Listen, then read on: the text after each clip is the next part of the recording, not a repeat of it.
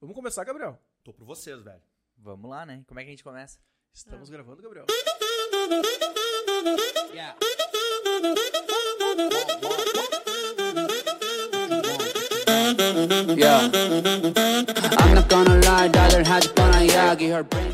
Cara, e eu sempre faço a mesma coisa aqui, desde que começou, é agradecer o tempo, meu. Tô com 40 anos, tenho um filho de um ano, casado com algumas empresas aí, várias coisas, e eu aprendi, e quanto mais eu leio, mais eu converso com pessoas, mais eu aprendo que é o tempo. É o tempo que tu dedica para aquilo, é o tempo que tu abre mão.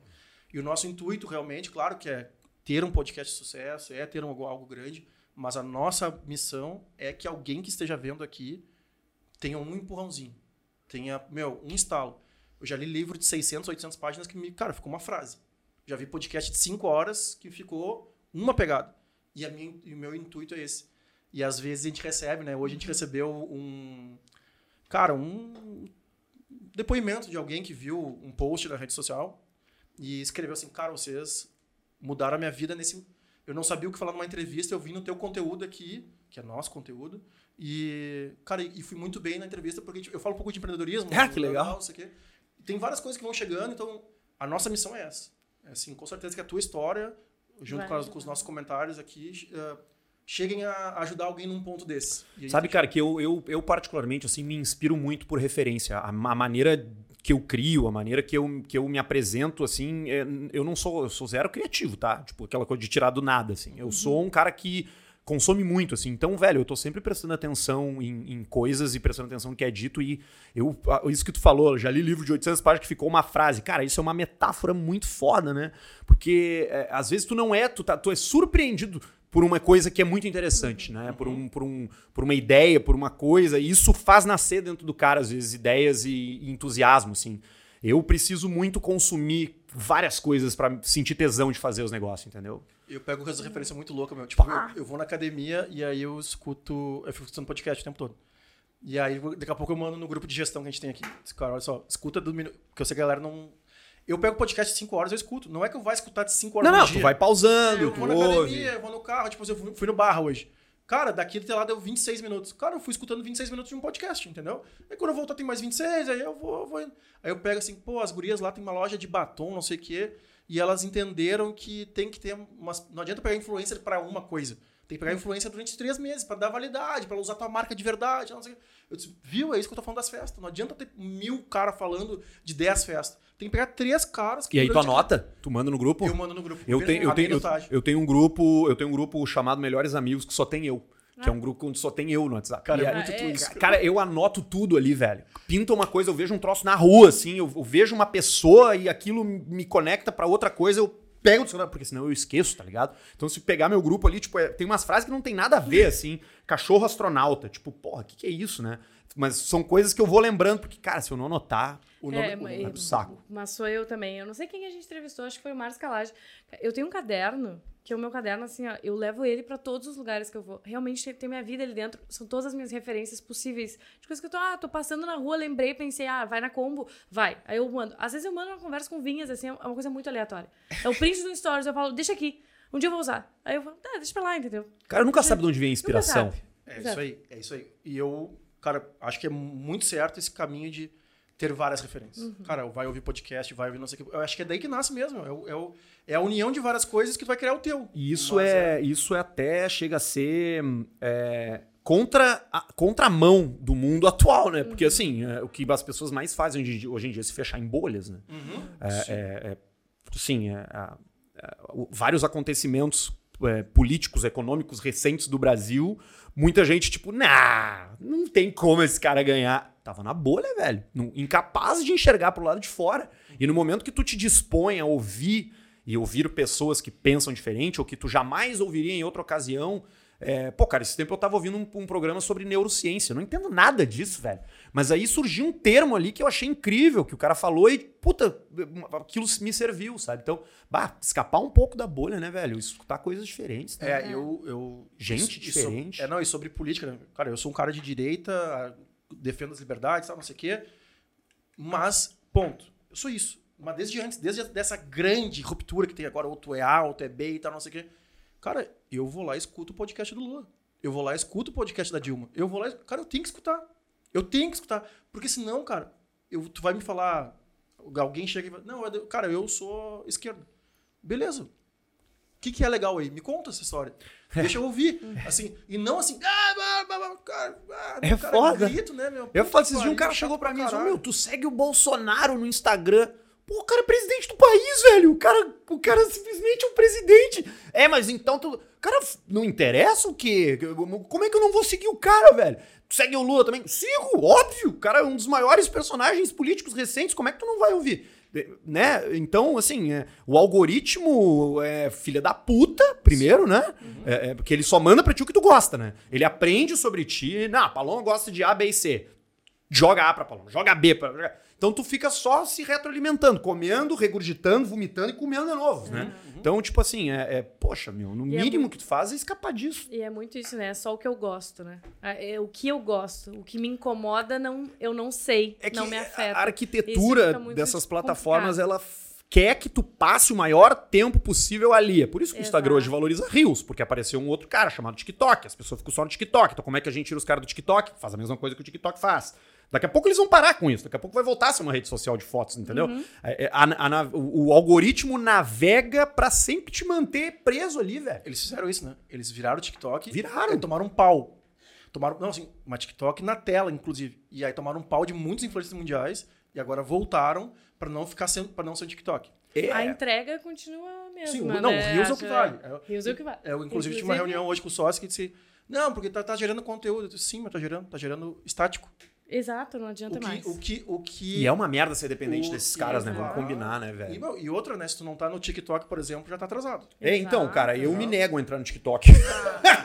eu até hoje postei lá um troço lá pra ver como é que ia ser, mas é, enfim, o TikTok não me agrada muito. Eu. Ah, tá. Então eu vou te contar uma coisa assim. Quantos anos tá? Tenho 31. Tá? Eu tenho nove anos a mais que tu. Oito, vou fazer 32 daqui a 15 dias. Não, eu. Não, eu faço a em setembro. virada É isso aí. Não, mostra Enfim, que vai ser mas o eu, dia. eu conversando. Meu, fica à vontade. Não, é um Red Bull só, velho. Eu já, já tomo umas coisas que me deixam aqui, ó. Tem que dar uma o Ari- segurada. o Ariel veio aqui e tomou só 18. Ah, mas o Ariel é DJ, né, velho? Ele não dorme nunca, O né? Ariel botou a geladeira em cima aqui. É. Ficou bem. Enquanto a gente espera a água, Mentira. Que agora que as pessoas que elas estão nos olhando, prestando atenção no que o Arthur tava falando, é agora que eles têm que fazer, Gabi. exato. Meu, eu sou, não sei vender esse negócio aqui, que as pessoas não se inscrevem no canal, cara. Ah, Elas não curtem o canal. Entendeu? E a gente precisa, é o único, o único pagamento, a única coisa. A gente nem começou com live ainda de superchat, Exato. que vai chegar. Vai Nós ter. Nós estamos estudando. Cara, hoje era o dia. ah, As perguntas para o Arthur é só superchat. Ah, claro. ô. não, mas é, cara, sabe, era uma insegurança minha o ao vivo. E como eram os meus amigos no- muito no começo, eh, eu também vi insegurança neles. Eu disse, meu, é gravado. Então, se eu ficar nervoso, porque tem muito. Cara, a maioria das pessoas tem vergonha do microfone, né? Então, assim. ah, então, cara, é gravado, tudo. que- Se tu falar alguma merda, depois a gente edita, a Anne edita aqui e tal. Aliás, beijo, Anne. Ah, tá, beleza. Só que agora, meu, eu, a gente comprou uma mentoria de YouTube. Tá? Do Fernando Puma e da Gi, beijão. Coentos e circo. Coentos e Circo. E eu tô na, a gente tá terminando agora o curso. E, cara, tem uma validade tremenda fazer ao vivo. Né? Pro Tem, tem algoritmo e tal, não sei o que, blá, blá, blá. E agora a gente tá estudando, a gente comprou uma mesinha de cortes ali agora, a gente não sei o que, a mesinha o Gabi já viu que a- ela- já conecta e ela pode, pode fazer ao vivo. Então a gente tá aprendendo a fazer essas Comprou coisas. uma Atem. Pro ISO.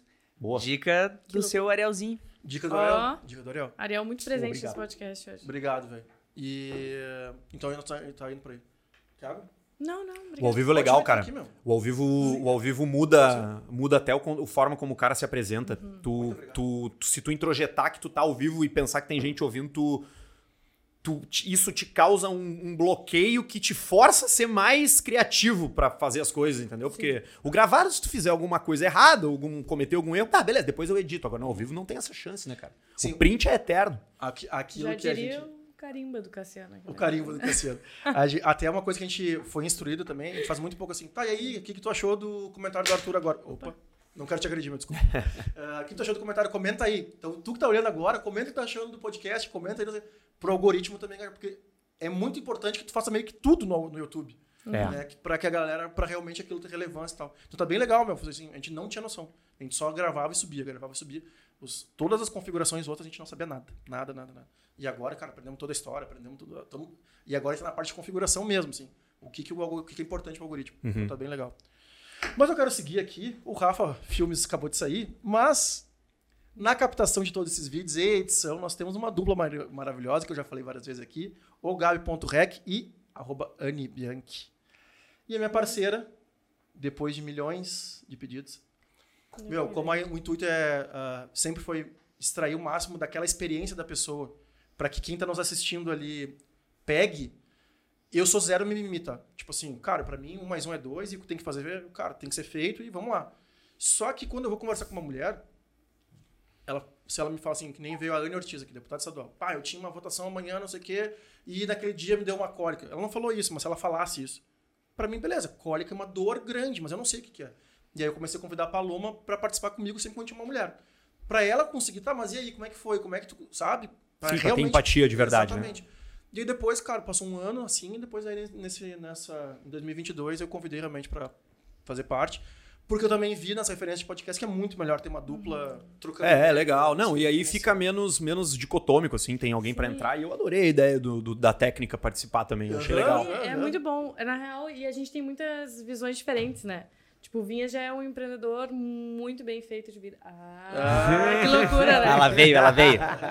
E eu tô no caminho também, né? Então também a gente vai ter muitas percepções diferentes do que as pessoas estão falando. Então é importante também ter as duas visões dentro do mesmo podcast. né? Trocas, trocas. E temos também no nosso backstage Rafa Filme. Vem cá, o Rafa, vai lá no microfone e diz para as pessoas como é que é o teu Instagram. O Arthur vai dar a opinião dele aqui se é um. Se assim, bah, eu preciso de um cara de filme, não sei o quê. Agora diz o teu Instagram como é que. Vai lá. Eu vou mudar meu nome. Tá. É sério. meu Instagram é Rafa Filme, Tá, só que meu nome é com PH. tá. E o filme? E o filme é- é com M mudo. Tá. Pá, tem que explicar, velho. Não, era o, o tio Zuki dando uma dica pra ele. Não, Cara, ele alertou, alertou. São sinais, a gente não pega às vezes, né? Mas é a vida. E os nossos patrocinadores, que o Arthur já tá tomando aqui, cara, foi também o nosso ah, patrocinador, foi o primeiro que acreditou no projeto, tá com a gente, é nosso parceiro dos eventos, das casas noturnas, aqui há muitos anos. Mas quando eu comecei a fazer, cara, eles acreditaram na ideia, meio louco assim. E a gente teve um negócio, meu, que foi o cara do On Trade, que nos atende, que é o cara de eventos e tal. E ele falou assim: tá, meu, vamos lá, vamos fazer essa aposta aí. E a gente não sabe como. Chegou um corte na gestora de marketing nível América Latina.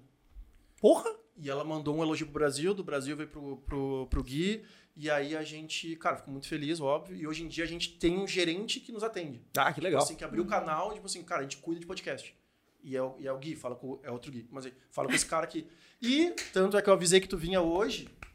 E eles mandaram aqui Olha, olha o Arthur um presente procurando. para Uou! o Arthur. Oi, a primeira vez que eu vou, no, que eu venho dar uma entrevista no podcast, ganho um presente, cara. Olha aí, cara. Olha aqui, velho. Que legal. A gente tá ligado que o Paulista é fã do Bragantino e não podemos deixar de presentear esse fenômeno. Por isso aqui vai aquela dose de energia extra para tu continuar divertindo a gauchada. E abraço aqui pra Red Bull. Caramba, o que, que é isso aqui, velho? Uma caixinha do Red Bull Bragantino. Ah, não, meu. Só que falta, cara. Os caras me... Na hora. Olha que a fuder, meu. Eles mandaram, eu disse, ah, meu. Ah, que irado, cara. Um copo térmico, Red Bull Bragantino. Que legal, meu. Cara, a a melhor coisa que eu fiz com o Paulista foi essa história do Bragantino, porque daí a Red Bull comprou e eu comecei a ganhar um monte de coisa. Pô, obrigado, obrigado, Vinhos. Obrigado, Red Bull. Obrigado, galera. Obrigado, Paloma. Valeu, galera. Demais, adorei. Cara, e também nós temos a Espírito Santo, que nos veste, né? A gente, aliás, pra quem tá vendo, quando estiver vendo, mas dia 16 ou 17, quarta-feira da semana que vem, de agosto, vai inaugurar em Gramado a nova loja. Então, estarei presente quarta-feira que vem. Não é ao vivo, né, gravado, mas ah, vai chegar lá uma loja bonitona, já tenho as imagens, estarei lá. E Rafael Toro, Academia de Finanças. Galera que prepara pessoas para ingressar no mercado financeiro. Lá eles têm diversas certificações, CPA 20, CPA 10, enfim. A Paloma Mânica, como economista presente nessa mesa, já entende melhor que a gente, mas ah, os caras que acreditaram agora também entraram. Cara, vamos lá, como é que faz, como é que é. Então já faz acho que dois meses tá com a gente. Uhum. E Legal. Semana que vem nós seremos mais dois Pô, patrocinadores. só galera Só- legal só aí, no meu. spoiler. Meu Só no Deus, spoiler. que isso? A gente tá, Tá vendo? tá Poxa. fazendo as coisinhas direitinho aí. Né? É. Com Tá. paciência. Me passa vingando. esse teu comercial aí, velho. Ah, tá bom. O pessoal Ó, que não ia, quer falar, que pega- só abre assim, o caixa preta e vê pra mim ali os Me patrocinadores. vê, o- me vê o teu comercial aí, cara. Aliás, cara, tem um patrocínio lá, é, adulto. Tem, tem, tem. adulto e, e eu gostei que assim, eu já vi outros canais com esse patrocínio e o pessoal não aprofunda tanto assim o, o- tipo assim, quais são as manchetes ou os tópicos, os trem tópicos dentro daquele daquele eu, eu gostei do que você assim, não, a gente entrega de verdade aqui. O patrocinador recebe aqui realmente uma entrega. E eu vi que vocês três se doam meu, realmente pra fazer aquilo lá chegar e É. Sabe que, que, que esse cara aí, é, é- é- esse site, né? Um site de acompanhantes, né? Uhum. O Fatal Model. O Fatal, a- a- no- quando nos procurou, a primeira vez a gente recusou, assim. A gente não, não encontrou uma forma de transmitir isso. Poxa, porque vem vieram várias preocupações. né? Pô, como é que o público vai receber? Como é que os outros patrocinadores vão receber, né? Como é que isso vai impactar? E a gente disse não. Aí deu um tempo de maturação, a gente seguiu conversando com eles, tipo, de que forma a gente pode abordar. E aí eles entraram com essa. é, é, com, aqueles, com aqueles argumentos ali de transparência, de segurança. E de fato, é uma plataforma que mudou o site de, de acompanhantes, assim. Eles fazem uma. Eles têm uma, uma- um algoritmo que confere documentação. Então, tipo, não tem como tu ser menor de idade, por exemplo, e falsificar um documento. Tem que ter vídeo de verificação gravado com câmera do celular sem filtro. Também para que a pessoa que vai lá consumir é, é, o site não seja surpreendida depois na hora. E eles têm um staff bem diverso, assim. Aí ficou fácil, porque aí, tipo, pô, aí dá pra gente falar com mais tranquilidade desse assunto, porque é foda anunciar putaria. não, é, mas é não é não, mas fácil. Até porque É a- foda anunciar putaria. Isso é quase um, né, um pleonasmo. Mas é, não, é difícil mesmo, até pela a gente tem estudado, né, a própria ferramenta que é o YouTube e, cara, é uma linha Shadowban. É, é uma foda. linha bem tênue ali pra falar sobre, né? É. Cara, e a gente, eu tenho outras coisas aqui porque é a primeira vez, meu, pra tu ver. Uhum. Como a gente, é- a gente vai fazendo, meu. A teoria aqui é vai fazendo. A Primeira- teoria é melhor pedir desculpa do que pedir com licença. Falei isso hoje. hoje Ah, ô meu, essa aí é a minha frase, velho. Falei em alguma reunião hoje isso pra alguém que... eh, vamos lá, vamos fazer. É melhor fazer, meu. Cara, Melhor porque a feito gente que tem, esse- perfeito. a gente tem é, pouco essa veia comercial que tu falou, tu brincou do comercial e tal. Cara, hoje, antes de tu chegar, eu acabei de fechar, o- assim, meu, faz. O... Como é que é o nome? Media Kit. A gente Ah, não tem sim. Media Kit. Entendeu? Assim, isso aqui tudo é relacionamento que eu tenho, que a gente foi fazendo, as pessoas foram me acreditando.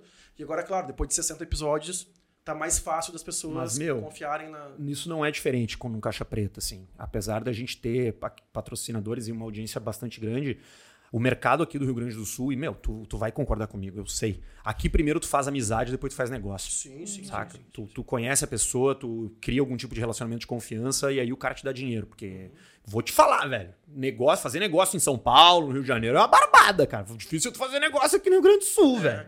Cara, eu passei É alguns complicado. períodos em, em São Paulo lá e, cara, o toque é, é- Quando chega três da tarde lá, a cabeça do cara tá explodindo. Porque não é, não é assim, vai aí, Arthur, quem sabe a gente vira sócio nisso aqui, tá semana que vem a gente faz. Não, é agora. Tipo assim, sai daqui, no carro vai digitando, vamos pra próxima reunião, vai É apresentar pro Gabi. É outra pegada, é outra batida, é outra velocidade. Aqui é um pouco mais lento, aqui tem outras coisas que se misturam ao negócio. Quem tu é, o que que tu já fez, de quem que tu é amigo, de quem que tu não é amigo, sabe? Tipo, e eu não tô fazendo juízo de valor, não tô dizendo que isso é ruim ou bom, é como é aqui. Então, pra, pra tu conseguir fazer aqui, tem, tem algumas regrinhas que tu tem que aprender, né? De alguns hábitos, assim. Com certeza. Cara, e começando assim, o que, que é o Arthur Gubert, Gubert hoje? Quem que tu. Puta, teus negócios, Bah. teu- Cara, A gente foda. começava de, de do colégio, agora a gente começa do, do final pro começo, e daqui a pouco a gente pega um- um- uma história e pergunta em que colégio que tu tava. Cara, eu sou, eu sou um curioso, cara. Eu acho que esse é o grande adjetivo a meu respeito, assim. Eu sou um cara muito curioso, velho. Eu sou um cara é, é, muito curioso. Isso me fez ter várias experiências diferentes na vida. Isso me colocou em lugares onde eu descobri que eu não devia estar, em lugares que eu pensei como é que eu não cheguei aqui antes. É, eu é, sou um cara de várias coisas. Eu sou o cara que tem mais chefe em Porto Alegre, sou eu, certamente, assim.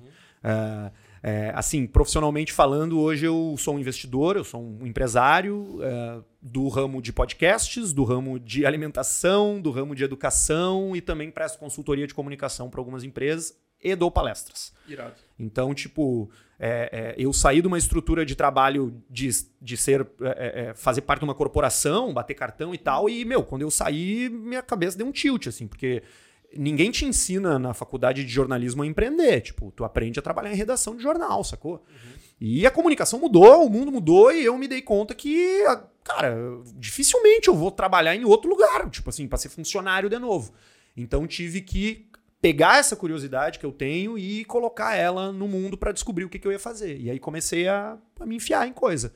Então hoje eu tenho uma empresa que exporta carne para fora do Brasil, que ela não que ela fica no Uruguai, chama Estância Parrigeira. Nossa base é Montevidéu, mas a gente vende aqui para o Rio Grande do Sul em alguns em alguns lugares. Falou do Calágio, 20/9 é um dos espaços que serve, que serve a nossa carne, o Kempinski também. É, a gente vendemos para alguns lugares em São Paulo, Rio, Europa e tal. É, que é um negócio que eu entrei é, é, como investidor e acabei sendo capturado pela, pelo, por tudo que esse mercado tem, que é um mercado de alimentação é bizarro, é diferente de tudo que eu já tive. É, com mais outros dois amigos que não tem nada a ver com a carne e sempre foram amigos meus de jogar computador e tal, porque eu sou do RPG, eu sou nerdaço. A gente tem a MK Academy, que é essa escola que ensina programação de jogos, que treina jogadores que querem ser profissionais, querem viver de jogar game. Deixa eu dar uma pausa só pra gente Claro. começar a fazer. Vamos, a gente começou falando da carne, tá? Uhum. Ah, como é que foi, meu? Como é que chegou pra ti? Como é que. como- co- porque o que a gente pro- procura responder aqui é por que, quando e como. Cara, Que é o que mais chega pra mim. Assim, meu, por que tu decidiu abrir isso? Quando tu fez isso? Quando e por que tu contratou a Paloma? Por que tu convidou ela? Por que não sei o quê? Sabe? As pessoas estão procurando sempre respostas, né? sim. E rápidas em um minuto, né? Mas assim, ah, aprofundando um pouco mais, assim, conta como é que foi a experiência da carne e depois a gente vai contar de tudo.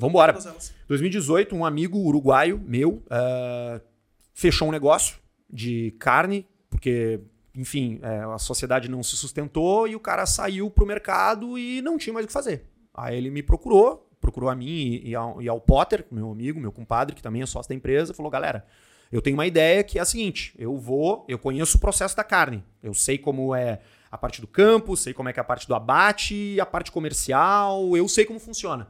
Eu preciso de uma grana para começar a minha empresa nova. Vocês me ajudam? E a gente, claro, tá, então tá. Então vocês vão ter uma porcentagem da empresa. E nós, beleza, sem problema nenhum. Acreditamos no cara, o cara era nosso amigo, né? E, e, e realmente o know-how dele é gigantesco. Viu o que tu falou? Era nosso amigo. Era nosso amigo. É. Não, aí- um cara que a gente confiava, um cara que a gente é muito, gosta muito, que é o Geraldo. Ah, GG, pros mais íntimos. É, ele chegou com, essa, com esse papo e nós, cara, não tem como não. Esse cara, é, além de, de merecer por ser uma pessoa do caralho, porra, o cara tem um conhecimento foda sobre o assunto. Vambora, apostamos. Cara, questão de meses, entrou um outro sócio, que hoje também é um grande amigo, que aportou uma bela grana e a empresa aconteceu. Através de vocês que esse cara entrou, através dele. Ou... Através dele. Através dele. Ele, ele começou a buscar investidores e encontrou esse cara. Ah, encontrou mais um cara. E hoje nós somos cinco na empresa. E a empresa hoje está num momento, ah, como a gente começou vendendo carne, né? Assim, para restaurante, food service e tal. É, é, hoje a gente tem um clube de experiências aqui em Porto Alegre, é- que fica. Que vai ser aberto ah, daqui a um mês, um mês e pouco. A gente está estudando uma- um ponto fixo também na Inglaterra, para proporcionar também O que que experiências um- lá. O que, que seria um clube de experiência? Cara, a gente tem um espaço uruguaio, onde a gente tem a parrija, é uma mesa que cabe ali 15, 20 pessoas, uma mesa de pôquer, ambientação, decoração, tudo aquela coisa para grupos fechados. Irado. Então não é um restaurante. Mas a gente está muito acostumado a receber, por exemplo, vem o diretor da empresa tal para Porto Alegre fazer reunião de, de conselho, vai lá jantar e faz a reunião, entendeu? Então a gente trabalha muito com grupos fechados que querem ter essa experiência uruguaia aí, comer uma carne que é boa pra cacete. A gente trabalha basicamente com Wagyu, que é aquela raça, urugu- aquela raça japonesa e tal, daquela carne marmorizada. Bota na boca, ela derrete assim, desce que nem um caldo pela garganta, coisa maravilhosa. Ah, e, e faz os seus negócios. Ah, e aí entra uma coisa, cara, que é interessante, que eu sei que tu, que tu, que tu também já deve ter percebido, assim, é, é, a partir disso surgem outras coisas, né? Surgem outros negócios. A partir da carne eu me meti com o futebol, que eu até esqueci de falar. Dentro das minhas consultorias eu já tive, tenho uma experiência e trabalho com uma empresa de agenciamento de jogador de futebol, agenciamento de negócio de futebol, venda e compra de clube e tal. Então a partir daquela mesa ali de troca de comida e fogo, as pessoas se reúnem e a conversa solta e as Tu coisas conhece um, aparecem. conhece e eu também E vai indo, exatamente, cara. Não tem o teu nada. primeiro empreendimento foi as carnes ou não? O meu primeiro empreendimento, a primeira coisa que eu investi na vida, assim, tipo, vou investir num negócio, foi. Foi, Foi as isso. car... E não teve medo depois? Foi, foi. Ah, cara, medo o cara sempre tem, né? Mas vai com medo mesmo, né? Tipo, ali na hora foi mais assim, eu tinha um amigo que tava precisando e que eu fui. Eu não pensei se ia dar certo ou não, sacou?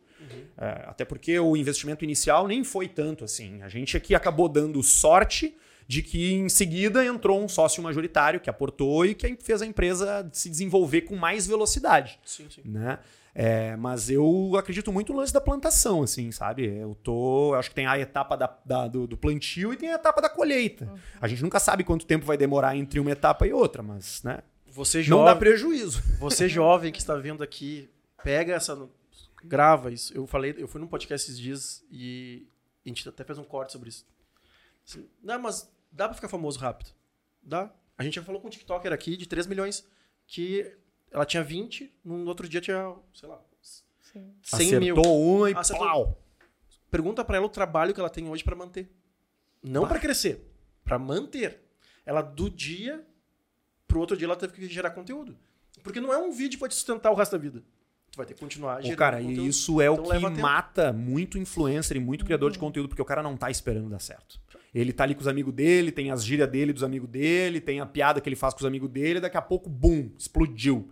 O cara vira escravo, meu, do troço. E aí não consegue, não dá conta e daqui a pouco sumiu. Cadê? Onde é que ele tá? É muita gente- Cara, a gente eh, brinca assim, assim, mas pra Instagram e YouTube, hoje em dia nós somos seis já. A tua irmã, sete. Seis ou sete pra manter, cara, isso aqui, cara. Pra fazer as coisas. Pra fazer, pra ter corte, pra ter, para postar na hora certa, pra ter o- a capinha do que vai na- no Spotify, a capinha que vai não sei o quê, pra ter edição, captação, pra cara, já somos sete pessoas. É. Pra manter assim, o mínimo, né? É, quem vê close não vê corre. É, Tá foda. Não, Vamos ver. tempo, tu- tu- tu- Mas enfim, a gente tá na história da É, casa. então, aí se, se aconteceu a empresa, assim, ela, ela rola, ela, ela funciona bem, a gente tem a base lá no Uruguai, acompanhamos a BAT, vamos pra lá direto, tipo assim, aconteceu o negócio, assim, tipo, deu, demos, eu sempre digo, tem só, tem, tem, tem, tem capacidade, trabalho, mas tem sorte também, né, cara, tipo, não Claro, tem como claro, tirar a sorte do, do- do- do- da equação, aconteceu, e ali eu percebi que, cara, fazer negócio é uma coisa legal, sabe, tipo, ter esse relacionamento. Sempre fui um cara com facilidade pra me comunicar, pra conversar e é natural que isso tenha evoluído pra uma relação profissional com essas pessoas, sabe? Ali ligou uma luz. Ali eu pensei, bah, cara, esse é um negócio que eu gosto de fazer. A minha contribuição para os meus negócios gira em torno disso, do relacionamento, da, do- da reunião, sabe? É, Esse é o meu papel, assim. A parte técnica, eu, graças a Deus, tenho sócios infinitamente melhores do que eu para tocar. Uhum. Mas isso é um pouco a parte também do, do- de fazer parte de um negócio, né? É Claro. entender o que que tu contribui. E isso às vezes gera um pouco de insegurança, porque tu fica pensando, bah, mas eu não tô fazendo nada, né? Tipo, puxa vida, mas o que, qual é meu papel, né? Então, ter a tranquilidade de entender qual é o seu papel é parte importante do sucesso do troço. E a clareza, né, cara? Deixar claro pra todo mundo, assim, tá, o que que tu faz? Cara, eu vou entregar papel. Tá, mas tu me entende que eu posso ser teu sócio entregando papel? Não, mas é isso mesmo. Eu espero que tu entregue papel mesmo. Então tá. Acabou. Então é, É isso isso aí que eu vou fazer. Se puder agregar, tá, mas o meu teu negócio, eu tenho as latas, beleza? Se um dia eu. Ah, meu, eu vi que alguém lançou uma abertura de lata diferente, a, a gira em vez de puxar. Uhum. Então tá. Vou estudar, mas assim, é contigo. Eu só, eu só vi a referência. Isso que tu falou é tão importante, cara. Tipo assim, tu saber o teu papel, saber o que tu tem que fazer e ter confiança nisso, que qualquer negócio, velho, em algum momento vai te mandar fazer mais. Então, ali naquela hora que tu vai pensar assim, tá, beleza. Ah, aqui eu vou ter que me entregar, sabe? Tipo, então não, não precisa te afobar. Vai fazendo o que tu sabe fazer bem, porque não vai ter uma hora que vai entrar, um, vai entrar na tua bunda o negócio. E tu vai ter que ir além, né?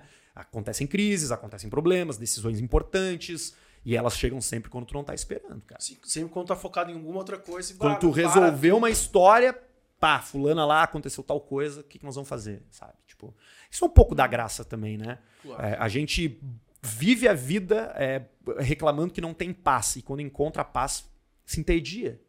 O ser humano é eterno satisfeito. Porra, cara, eterno insatisfeito, Eterno velho.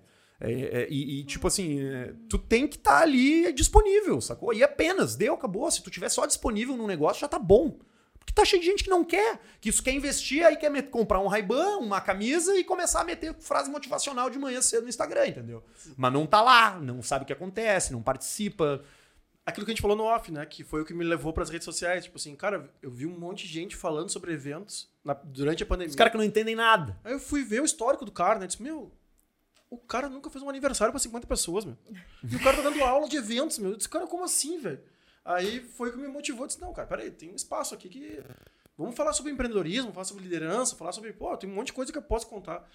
E aí foi, cara, foi indo, foi indo. pra- Estar disponível, cara. É, assim, é claro que o tempo, né? Tu começou falando sobre tempo, né? Agradecendo o tempo, né?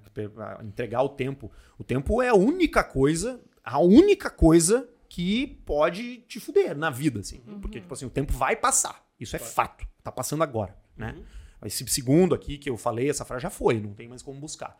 E quanto mais tu vai te envolvendo com coisas, teu tempo vai ficando cada vez mais curto. Então, né, é, alinhar as expectativas, né? Tipo, o que, que tu espera do próximo, o que, que, tu, que, que os próximos, o que, que os outros esperam de ti, né? Transparência, respeito, porque as outras pessoas que estão do teu lado também têm suas ambições, têm suas expectativas, têm seus desejos e quem sou eu para ficar no caminho do sonho do outro, né? Então é sempre com muita transparência que precisam acontecer essas É o coisas. dia inteiro, né, meu? É, o cara que tem vários sócios e, e negócio, o cara assim, cara, beleza. A minha ansiedade não pode atropelar os outros. É. né? E as dos outros também não pode me atropelar. Ou nem a calmaria do outro também não pode me acalmar demais. não- É um eterno equilíbrio. O cara É fica assim, tá, meu, e aí... E quanto mais a gente aprende a conversar e ouvir, tu, tá, meu, beleza, então hoje vai do teu jeito. É, meu, e, e sociedade é, é, é saber que às vezes não vai ser como tu quer e beleza, tá Uhum. tudo bem, toca a ficha, sabe? Tipo, é ter- não ter medo de falar pro teu sócio que tu vai ter que hoje não vai poder dar atenção porque tu tem outra coisa, porque ele vai te entender, ele tá contigo nessa, né? É, tipo, é, é uma relação de parceria mesmo. E eu, cara, tenho pelo, eu pelo menos tenho a sorte de e, e acho que um pouco porque eu sou um cara bem maleável, assim, eu, não- eu dificilmente me irrito me- com as coisas, assim. É, tenho a sorte de não me incomodar, assim, sabe? Tipo, porque todo mundo sabe o seu papel, todo mundo faz a sua parte. Mas é o que eu falo, assim, eu, eu diversas vezes, agora te falei, né, que eu tenho um filho de um ano, e a minha mulher é dentista. Então ela passa o dia inteiro no consultório. E por vezes ela não vê o telefone, o aplicativo, e o, o Pia fica no colégio. Cara, deu febre. Cara, simplesmente levanto da onde eu estiver e É, vai lá e faz. E os meus sócios, cara, eu tenho sócio pra isso, entendeu? Acontece, E eles exato. já entenderam que, cara, e aí tudo bem. Porque sabem que eu vou, quando eu chegar em casa, ele acalmar, e- nem que eu tenho que trabalhar meia-noite às seis, eu vou fazer o que eu tenho que fazer. Mas ter essa tranquilidade e serenidade, tipo assim, meu, óbvio que tu vai, meu, vai embora, sai daqui, sabe? Vai lá atender teu filho. É a prioridade. A prioridade é, É, o meu é filho, e graças a Deus os negócios se comportam, então. é, mas é aquele negócio, transparência e seriedade, né? Não é só assim, não é só esse papo bonito também, né? É saber que o cara é pau-ferro também. Claro, Tipo lógico. assim, cara, eu vou, olha, eu vou lá, que eu tenho outro assunto, outro, minha outra empresa, mas quando eu voltar aqui, É 100% aqui. eu vou resolver esse problema aqui. entendeu? Fica é tranquilo isso, que, é é, que é comigo. É isso Não vou terceirizar a culpa. Falamos um pouco da carne. Ia tu deu uma introdução. Futebol. Ia pro futebol agora. É, futebol. futebol. Como é que é o futebol, cara? Me conta. Cara, Tem uma história que eu, não, eu juro por Deus que eu não lembro quem me contou, mas eu sei da história do Chapecoense. isso. E eu não sou do futebol, tá? Eu também sei, não. tá? eu não sei, cara. Eu passo vergonha às vezes aqui nesse podcast, porque. Tamo Sabe que o junto. Alf já me falou uma vez assim, meu, ele me falou num canto. Eu sou padrinho de casamento dele e ele é meu padrinho de casamento.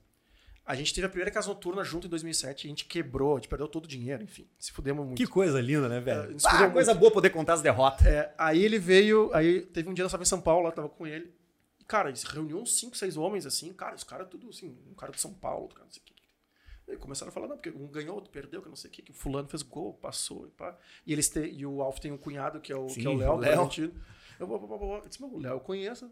Cara, eu não- e eu tive, eu saí fora da roda, né? Porque não, não sei, não sei. Ele terminou aquele papo ali, me chamou num canto e falou assim, meu, ou pelo menos tu lê alguma coisa por dia, porque 90% das reuniões de homens começam com futebol. Depois tu vai falar de negócio. Aí eu disse, cara, e é verdade. Eu até hoje não fui, assim, não, não voltei. Eu já fui fanático quando era piá, quando era pré-adolescente. Depois eu larguei total o futebol. E, e larguei até hoje. Mas eu entendo que, a- por inteligência de networking, eu deveria dar uma. Pode ser. É, é, eu, eu, assim, eu vou te dizer que eu me envolvi com futebol num nível de negócios, né? Não, assim, quem é, quem é que fez gol, quem não fez e tal. E a minha maior vantagem era realmente não saber nada, velho. Só o que. você, Cara, o que é o número? Eu era o único neutro da sala. Todo mundo torce pra alguém, todo mundo tem uma opinião sobre o técnico, todo mundo tem uma opinião sobre o atacante. O Arthur não tem opinião sobre ninguém, velho. O Arthur quer eu saber se o negócio vai dar certo ou não vai dar certo, entendeu? Foda-se. Sim. E foi mais ou menos por isso que eu acabei entrando. Eu é, tenho o meu sócio nas carnes é um cara envolvido com negócio de futebol. é, é, esse sócio que entrou depois, que eu te falei, o Igor Zweibrucker, e ele entrou no mundo do futebol como um agenciador de jogadores e partiu para outros negócios envolvendo transações de clubes e tal. E eu entrei nessa jogada por conta disso. É, ele precisava de um cara junto que ele confiasse, que fizesse, é, às vezes, de uma pessoa da comunicação, que pudesse fazer uma apresentação, que pudesse fazer um pitch e tal. E foi aí que eu entrei. Irado, irado. E a minha participação no futebol passa por aí. A Chapecoense foi um clube que a nossa empresa investiu ah, há uns anos atrás. É, compramos alguns jogadores, é, é, né, ganhamos ali e, e- e a gente podia fazer algumas coisas no negócio. Então a gente acelerou alguns negócios diferentes. Foi bem no auge da pandemia. A primeira transmissão por internet de um jogo foi feita lá na Chapecoense, foi um projeto que a gente fez, com torcida interativa na beira do palco. A gente botou é, 30 metros de, de telão na, na arquibancada, de onde a câmera pegava. Então, tipo, botamos tipo, uma ligação de zoom e ficaram várias carinhas de vários torcedores. Ah, esse projeto eu vi. É, teve essa aí, a gente que fez isso aí. Ah, enfim, e, e- e aí eu apareci pro futebol por ser esse cara de novo da comunicação, que se relaciona e que faz negócios. E aí teve Chapecoense, Caxias do Sul, o Caxias Futebol Clube, o Camboriú Futebol Clube também, tem alguns negócios lá, alguns jogadores por aí, e eu orbito ali. Já fizemos negócios fora do Brasil, a gente foi, foi pra Inglaterra, teve no Arsenal, teve no Everton, e o Arthur sem saber quem era o técnico dos caras, entendeu? Ia só na, no peitaço, sabe? É, e, é, e de novo, surge tudo daquilo que eu falei pra vocês, de curiosidade, cara. Eu fui porque eu pensei assim, pô, futebol, meu, eu não entendo nada, mas, porra, como é que será que é que funciona isso, sabe? Vamos lá ver qual é. Entra. Deu certo, foi uma puta experiência legal. Eu ainda não me desvinculei completamente, mas deu uma arrefecida nos negócios, mas o tempo todo, assim, cara. É, é- é- E é um mercado. Esse sim, velho, é um, é um business. É um business muito louco. Porque a maioria das pessoas que toca esse negócio, futebol, é, não são treinadas em nada. Eles aprenderam a escola da vida. Sim. O, o empresário de jogador de futebol geralmente é o amigo do cara de infância. O cara não era, toca, não tinha, não tinha negócio, Não sabe não sabia fazer nada. Mas lá atrás ele era amigo do cara e o cara, ô meu, me dá uma mão aí, me leva, me dirige o carro. Tá, beleza. Começa a ajudar. E aí se torna, velho, uma pessoa de referência na vida do cara. Então, por mais sofisticação que tu entregue pra um negócio de futebol, no final do dia tu vai ter que negociar com um cara que muitas vezes faltou várias aulas da escola, assim, sabe? Eu não tô generalizando. É claro que existem várias pessoas e muitas vezes pra fazer negócio tu não, tu não precisa ser. Tu, tu tem um tino que, que, que, que so- se sobressai a vários outros critérios mais técnicos. Agora, o futebol, meu, é basicamente isso. Ex-jogador e amigo de jogador de futebol, sabe? Sim, pai, mãe, mulher. Cara, tu, tu mexe com coisas. Um jogador que vai mal, é, as pessoas que consomem futebol não dão bola, querem só que o cara faça gol lá e tal. Mas, cara, o que se passa, né? O cara tem uma família pra sustentar muitas vezes, ele tem um filho já, sendo um cara jovem, ele tem um problema que a mãe e o pai moram num lugar muito ruim, ele quer muito ajudar a mãe e o pai, aí ele ajuda a mãe e o pai, a mãe e o pai não entendem direito aquilo, gastam mais do que. Cara, sabe? É bem maluco, assim. É um meio que o Brasil ainda precisa de uma. E eu não sei se isso vai acontecer, mas preci- precisa ter uma, uma- um nível de lapidação maior, assim, porque é um negócio bruto, cara. É emocional pra caramba, envolve paixão, sabe? E envolve grandes cifras, velho. Exatamente, aí que eu ia chegar, cara, a- até pra regular, eu para qualquer coisa, tá? A, assim, liberação de jogos, cassino. Cara, não liberou ainda porque tem alguém E não vai liberar. tem Pelo alguém- menos até depois de outubro, né? tem alguém que não vai liberar, certo? Tem, tem um que depende dos evangélicos, e os evangélicos não querem saber de jogo. Aí tem outro que não, não vai fazer, porque não se. É foda, cara. É, mas assim, é, cara, é tudo uma guerra de interesses, né? O cara vai, vai, vai vendo que Cara, é, o, por isso que o grande talento que as pessoas que as pessoas deveriam ter, assim, ou que quem tem se dá muito bem, é tu poder fazer uma leitura da situação e saber como te comportar, velho. Tem hora que tu tem que descer o pau, tem hora que tu tem que deixar o pau quebrar e não se meter, sabe? É, essa sensibilidade, assim. eu vou te é. dizer que isso é meu maior aprendizado depois de velho. Eu considero que eu tô no meio, no meio da vida, tá? E depois dos 35, 36 anos, meu, porque eu era o cara que não sentava na mesa. Se eu, se eu soubesse que tu tiver ah, participado de alguma coisa não correta, eu nem sentava na mesa. Eu, ca- cara, dessa sala aqui que a gente tá hoje, eu corri cara de prefeitura. De, de grande Porto Alegre. Vinha, não, meu, vocês fazem o evento, aí o, o show do Arthur stand-up custa 5 mil. Aí tu, vocês põem na nota 15. Meu, quando o cara falou a primeira frase, Cara, disse, isso meu, é clássico, cara. Aí eu falei assim, cara, com certeza tu não sabe com quem tá falando. Tu tá falando com o cara mais xarope nesse. Porque, meu, se tem uma coisa que meu avô me ensinou foi cuidar do meu nome. Cara, ninguém vai falar do meu nome. Eu posso ir, posso ir montar o palco. Mas eu não vou fazer isso, velho. Porque eu não vou dar, eu não vou aguentar ninguém me olhar pra dizer assim, ah, se, eu, se tu não fizer o que eu quero aqui, Eu vou te, vou te Eu entregar, vou te caguetar. eu vou mandar lá pro Caixa Preta, lá pros guri falar na rádio lá. Eu não, ah, eu, não, cara. Posso demorar, por isso que eu te falei, pro podcast a gente escolheu o caminho longo, porque a gente escolheu o caminho longo pra tudo.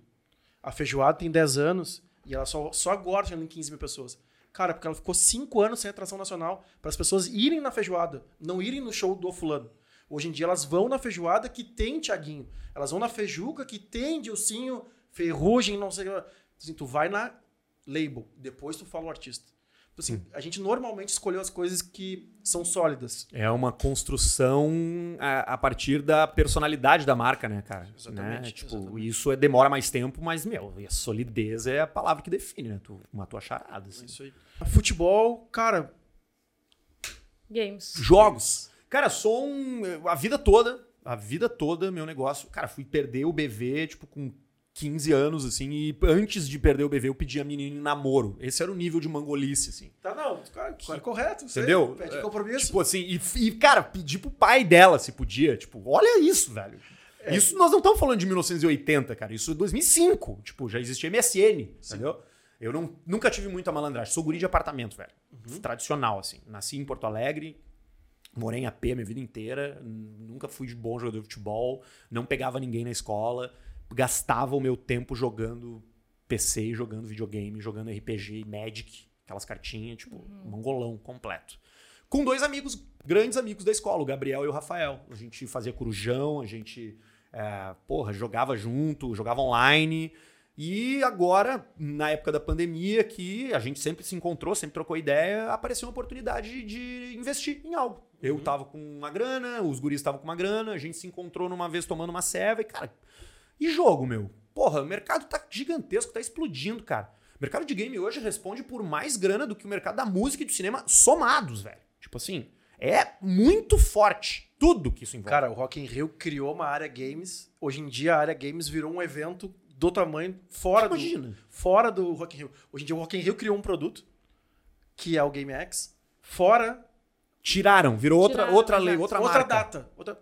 Tu vai no Rock in Rio, vai ter a área de games, mas ela cresceu tanto que hoje em dia tem X dias lá que é só Impressionante, meu. E, e, e, esse- e essa lógica de consumo de conteúdo em rede social, ela acelerou isso, porque assim, cara, desce um streamer, um cara do- da Twitch que tu nunca ouviu falar, mas o cara desce um Salgado Filho, tu vai lá, meu, tem uma multidão esperando mano. Quem é esse aí? Não, esse daí é o Killer 69. Tipo, what é? Quem é? Aí tu vai ver o cara, o cara é gigantesco no Instagram, gigantesco na rede social, tem 14 mil pessoas. Cara, eu nunca tinha ouvido falar de Gaulês. Nunca tinha ouvido falar de... Quando eu fui descobrir o Gaulês, o Gaulês já era famoso. já velho. era o Gaules. Já era o Gaulês. Entendeu? É, é muito foda isso. E aí a gente foi atrás de negócios que envolvessem games. A gente queria um business que fosse mais ou menos estruturado, que a gente pudesse é, não perder muito tempo, porque nós três temos outros negócios. E aí caímos numa franquia, que é a MK Academy. Era uma franquia que estava surgindo, acelerada pela, pela 300 Franchising, abrindo loja no Brasil inteiro, e a gente pegou, vamos abrir uma aqui. Aqui no Rio Grande do Sul vai ser nossa. Aí pegamos duas, abrimos uma no Barra e uma no Parque Shopping Canoas, na Multiplan.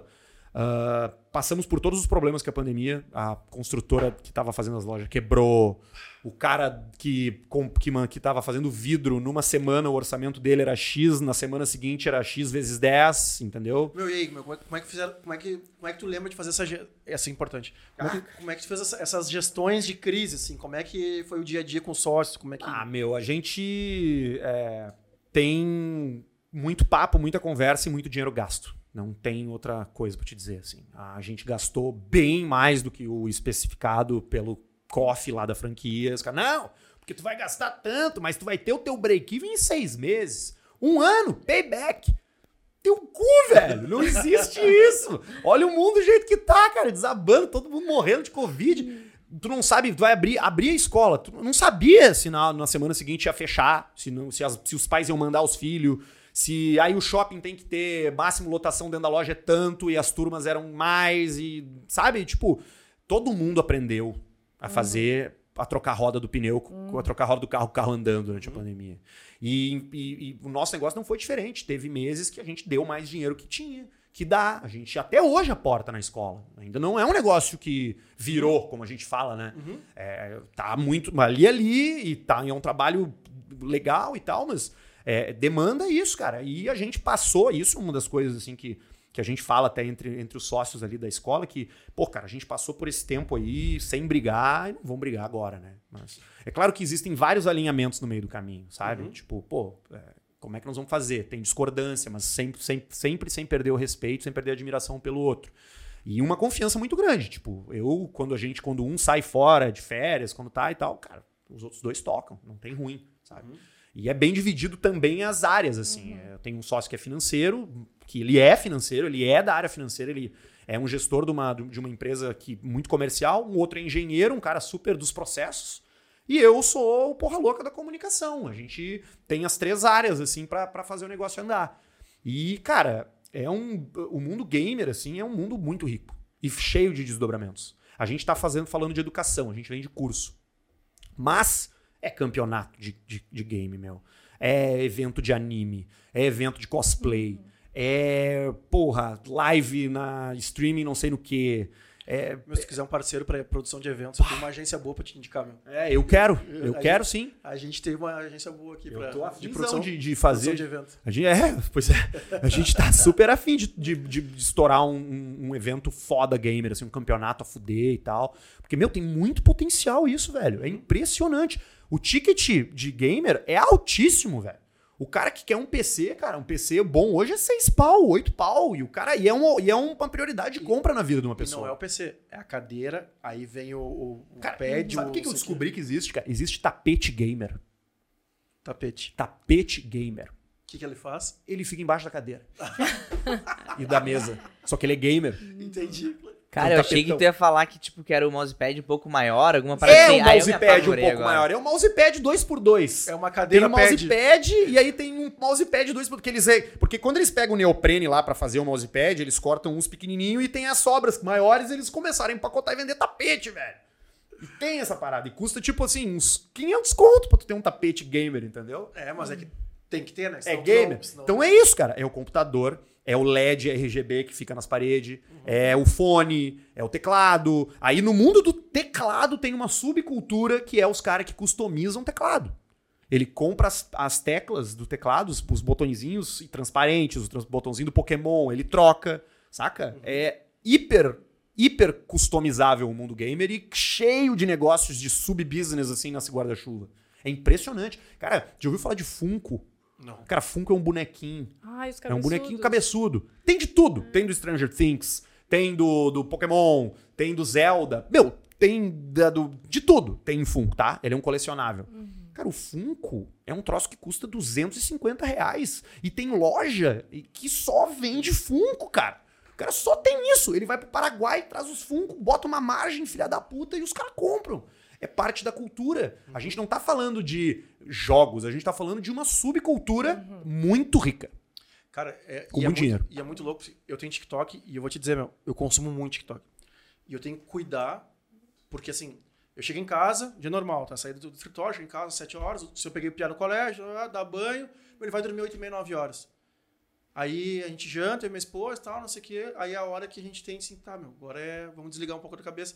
Ela abre, pega as, as influencers dela lá e eu abro o TikTok. Meu, primeiro que o algoritmo é filho da puta. O cara melhor piscou, tá algoritmo. horas, né? É foda, o algoritmo é foda. Do Não, TikTok, é, ele o- é- imbatível. Eu falei, o Márcio Calage, né? É eu imbatível. falei pra ele assim: não abre, não É entra. imbatível. Aí ele falou assim: tá fazendo propaganda pra eu entrar, né? Eu disse, cara, porque ele. Em três minutos ele Ele é entendeu o que tu quer. Isso me deixa muito assustado, velho. Em Eu- três minutos. Em três minutos ele sabe que tu. Ah, empreendedorismo, um pouco de neurociência, não sei o quê. O cara que fala de TDAH, o cara fala não sei o quê. Ah, tá, pau. E aí, ah, é isso? Então tá. E aí, Toma. Aí, aí, esses dias ele me perguntou: tu entende inglês também? Aí eu, ah, meu, sim. Cara, mesmo conteúdo, só que daí gringo. E aí ele vai te testando, e aí tu fica naquele, meu, numa bolha sinistra. É, é muito sinistra. foda, cara. E aí o que eu tava falando, eu nunca joguei GTA V. Nunca. Eu devo ter jogado, cara, meu último videogame, cara. Eu não tenho videogame, tá? Mas meu último videogame foi um Play 3 que eu joguei, que ele ficou uns três anos na minha casa sem ser ligado. Aí eu trouxe aqui pra escritório, ele ficou nesse canto aí mais uns dois anos. E aí o cara não lembro o que, que aconteceu. Se eu vendi, se eu dei, sei lá, não sei o que aconteceu. E nunca mais joguei. Eu vejo o cara, meu, esse Paulinho louco. Que eu, cara, as historinhas dele ali. É que ele joga GTA RP. Isso aí. Que eu não sei o que, que é, tá? Se eu coloco RP, que eu, eu sei que ele tá com foda-se na galera. Esse cara, sozinho, todo dia ele liga essa merda. Eu, nu- eu nunca vi, eu nunca vi live dele, tá? Nunca Tá. vi um streaming. Mas ele, meu, é 120, 140 mil pessoas. Meu, o Thiago Nigro, pra colocar 150 mil pessoas, que tem 5 milhões de seguidores no É Instagram, louco, ele colocou uma vez só, É duas louco, vezes. né? É muito Meu, louco. o Piá, todo dia que ele abre a merda lá, dá 100, 120, 130. Aí ele tá, agora eu vou desligar e vocês vão tudo pro do Red. Meu, aí o Red, que é o dono da favela dentro do, do jogo lá, aí bate 160, 170. Mil pessoas assistindo É o cara. impressionante, é impressionante. Jogar. E o, e o GTA RP é uma coisa interessante, tá? Porque o GTA é um jogo que tu tem missões pra cumprir de mundo aberto. Ele é muito sofisticado, tem vários bairros, é um mapa gigantesco. O RP, o RP vem de roleplay, né? Que é tu interpretar. Então o GTA RP, ele é mais sobre uma uma aí roubando, né, o Mark Zuckerberg, ele é uma meta-realidade aonde tu não age como tu joga no jogo normal no play. Tu assume um papel e tu não pode fugir do teu papel. Então tem cara que é bancário no GTA RP. Ah, por isso Tem cara que é assim, médico. Ah, morreu. Eu já vi ele tomando umas mijadas, tu morreu, tu não pode vir me matar porque tu nem lembra, porque tu é outra pessoa. Exatamente. Entendi. Então, tipo assim, é um roleplay, é um RPGzão. E é os streamers que mais têm audiência são os que jogam GTA RP. O, o Coringa é o maior Uhum. de todos. Cara, é só isso. O cara vai numa festa, e aí ele tro trova as minas, ele fica. é- Meu, é uma novelinha o GTA RP, onde tu acompanha um personagem. Vários, de- vários streamers jogam na mesma realidade. Então, tipo assim, de vez em quando o Coringa encontra com o, com o fulano.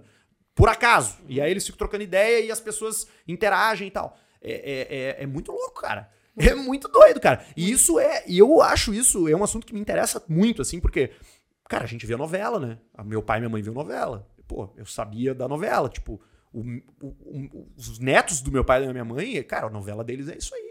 É esses caras jogando, eles ficam o cara vendo. Ele, pá, hoje o fulano fez tal coisa e tal. Sabe? É muito interessante, cara. O game, ele é, ele é realmente, assim, algo que é visto de uma forma muito rasa pelas pessoas. É extremamente complexo. Cara, extremamente complexo. Eu fui num. Acabei de voltar de uma, uma feira que teve a maior, maior fórum de e-commerce da América Latina em São Paulo. 20 mil pessoas. E aí eu vi uma palestra do CEO da Magazine Luiza. Depois eu vi uma palestra do cara que é responsável pela Lu do Magalu. Meu, a Lu do Magalu, É um fenômeno. o boneco aquele, o time que gerencia a Lu do Magalu são 67 pessoas. A Lu do Magalu foi a primeira, primeira marca que foi desenhada pelos designers da Red Bull. A Red Bull nunca desenhou alguma coisa fora a Red Bull. A, a Lu do Magalu tem uma latinha que ela tá dentro e ela faz... A Lu do Magalu gera para a Magazine Luiza 17 milhões de dólares ano. Porque ela faz propaganda. Pra, a, a Lu do Magalu gravou clipe com a Anitta, com a Loki. Ela já apareceu na Forbes. Ela, Tava na Times Square hoje. A ela é a maior influencer digital do mundo. A Lu do Magalu. É bizarro, né? Pra mim é bizarro. Cara, ela joga Não, videogame. e não existe. É um Exato. avatar. Ela Exato. joga Esse é o videogame. teto.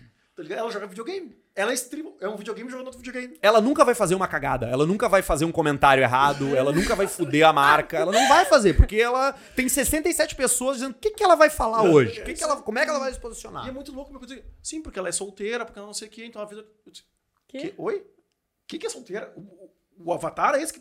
O desenho é esse. é Sim, meu, porque ela tem o comportamento dela, eu não sei o. Parará. Mas isso é genial, né? Porque hoje, apesar da gente se relacionar digitalmente com pessoas do mundo inteiro, o fato de tu não estar com essas pessoas tendo trocas físicas faz que com um pouco importa se essa pessoa existe ou não. O fake, ele já foi aceito desde a época do Orkut. Tu tem um fake, tu fala com um fake, foda-se quem é o fake. O fake é uma personalidade diferente, entendeu? A Lu do Magalu é isso aí, cara. Ela é um digital influencer puro, porque ela é digital, literalmente, ela não existe, né? É muito foda, cara. Eu acho admirável mesmo aquilo ali. É um trampo muito, muito louco. Mas enfim, meu.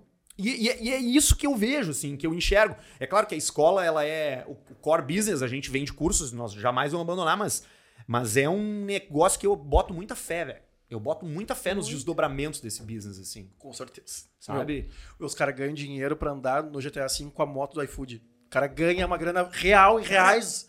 E, e pra, os caras... pra ficar andando com a moto da propaganda, porque os outros jogadores estão vendo, ah, vou pedir o iFood. Não, tu pode ser entregador do iFood no GTA RP. No Cidade Alta, o iFood banca lá pra ter o emprego iFood no GTA. Lá. Os caras têm e tal.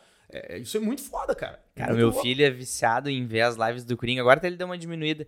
E eu acompanho um pouco, assim, sabe? De olhar, passar pela sala. Cara, eles entenderam muito. Eles fazem Não é mó bem umas feito? lives. Não, e eles fazem, tipo assim, ah, vai ter, tipo assim, daí eles são. Arranjam as tretas, né? Ah, tem o grupo A contra o B. Daí agora vai ter uma mega live que vai ser o grupo A enfrentando o B, daí tem corrida. Tem... Cara, quanto que aquilo ali não deve ter? Ele vai vendo depois, né? Tipo, ele não vê ao vivo, ele vai vendo depois. Então eu fico imaginando, cara, quanto que não movimentou de view e vai. Não, cara, teve, teve várias ações, assim, é, é, é, de, de marcas dentro do GTA RP. Cara, teve uma ação, se eu não me engano, não quero errar, mas acho que é da Trident no carnaval. Que, tipo, tinha outdoor da Trident deu GTA. O cara tá dirigindo seu carro no GTA, passa por outdoor da Trident. Isso é legal. Ninguém vê isso como, como uma invasão ao seu lugar, entendeu? É uma transposição da realidade com, com aquela coisa digital ali, sacou? E isso é muito gostoso, porque o cara tá acostumado a jogar e aí ele tá sentindo um senso de realidade. A- a- o Brasil é um país bom de remix, né? A gente pega várias coisas, remixa e faz a nossa versão. É, a comunidade. Tem uma outra comunidade dentro do mundo gamer que é a comunidade mod, que é os caras que modificam os jogos. Cara, os caras fizeram um gol caixa pro GTA, os caras fizeram a modo iFood, tem carro. Tem a rádio do GTA lá no mod, o cara liga, ele ouve a, sei lá, qualquer, a rádio, a, a Mix, sabe? Tipo, os caras transformam. As roupas, o, o Juliette. Juliette, cara, é muito louco, meu. E isso abre espaço pra um. Pra, pra trabalho, cara, pra negócio, pra evento. Pô, o Travis Scott fez um show dentro do Fortnite, Sim, sim. do Astro World lá, onde eles mudaram o mapa. As pessoas é, deram spawn num mundo que nunca tinha visto, começa a cair, cai num mundo, começa a pegar fogo, sai o Travis Scott do chão e tu tá ali no teu joguinho que tu sempre joga, sentado no teu sofá, sabe? Isso é muito, muito massa, cara. Eu acho, eu vejo muito potencial nisso. Acho que é pouquíssimo explorado ainda e Muito pouco. e raso ainda, a visão é rasa, as pessoas ainda olham, ah, só quer jogar e tal. Claro, tem esse aspecto também, mas, entendeu? É uma coisa que já te atropelou, velho. O game já te atropelou. É isso, eu, o, é que eu falei pros meus sócios quando eu voltei, né? Eu falei assim, cara, é, tinha os maiores palestrantes, cara, McDonald's, as maiores palestras estavam lá. Aí eu falei assim, cara, metaverso, metaverso de verdade. As pessoas não falam assim, tá vindo aí. Assim, a gente faz assim. As empresas, grandes empresas mundiais, elas, o metaverso já tá aí. Assim, já, já passou, entendeu? Assim, não é assim, ah, planejamos um dia entrar. Não, não. Os caras já estão vendendo, já estão esgotando coleção. É, tipo assim, é se tu quiser. A, a viagem é tanta. Filtro no Instagram. Aí os caras. Quer ver? Vocês, que- quem é que entende de metaverso? Ah, não, eu não, eu vou explicar pra vocês. Blogueira, blogueira. Blogueira, o que, que tu faz? Eu compartilho a minha vida dia a dia. Então, assim, a gente tem algumas amigas blogueiras, aí elas pegam um carro em quatro, aí tu é dono de um hotel, fala assim, cara, ó, vou te dar de quarta e quinta, tu pode ficar no meu hotel, divulgação. E elas levam 88 roupas no carro, né? Pra chegar lá e tira foto assim. Aí, tira assim, aí vai na piscina, tira assim, aí vai não sei o que, blá blá blá blá. Pra, ter, pra elas terem conteúdo pra ir postando, porque todo dia tem que postar uma roupa nova. Ela falou assim: vai demorar dois anos. O filtro do Instagram vai estar num nível tão elevado que ninguém mais vai comprar roupa. Tu vai comprar roupa online pra tirar Só roupa. pro pra tirar digital. foto. Só pra tirar foto. Entendeu? Assim, ah, eu tô aqui agora. Ah, meu, putz, esqueci da roupa do Espírito Santo. Não tem problema. O cara É vai. que, é que tem uma coisa aí, meu, que é difícil pra gente, assim, porque nós, nós todos aqui temos mais ou menos a mesma idade, então a gente é da época que você entrava na internet. Tipo assim, eu vou entrar na internet. Tipo, aí tu sentava no computador, tu, tu conectava, Ninguém mexe no telefone. tu abria o navegador, tu entrava na internet. Cara, tu não entra mais na internet. A internet iris. É quase uma discussão filosófica esse lance de meta, porque é o ser, né? A internet é. Tu não tem o que fazer.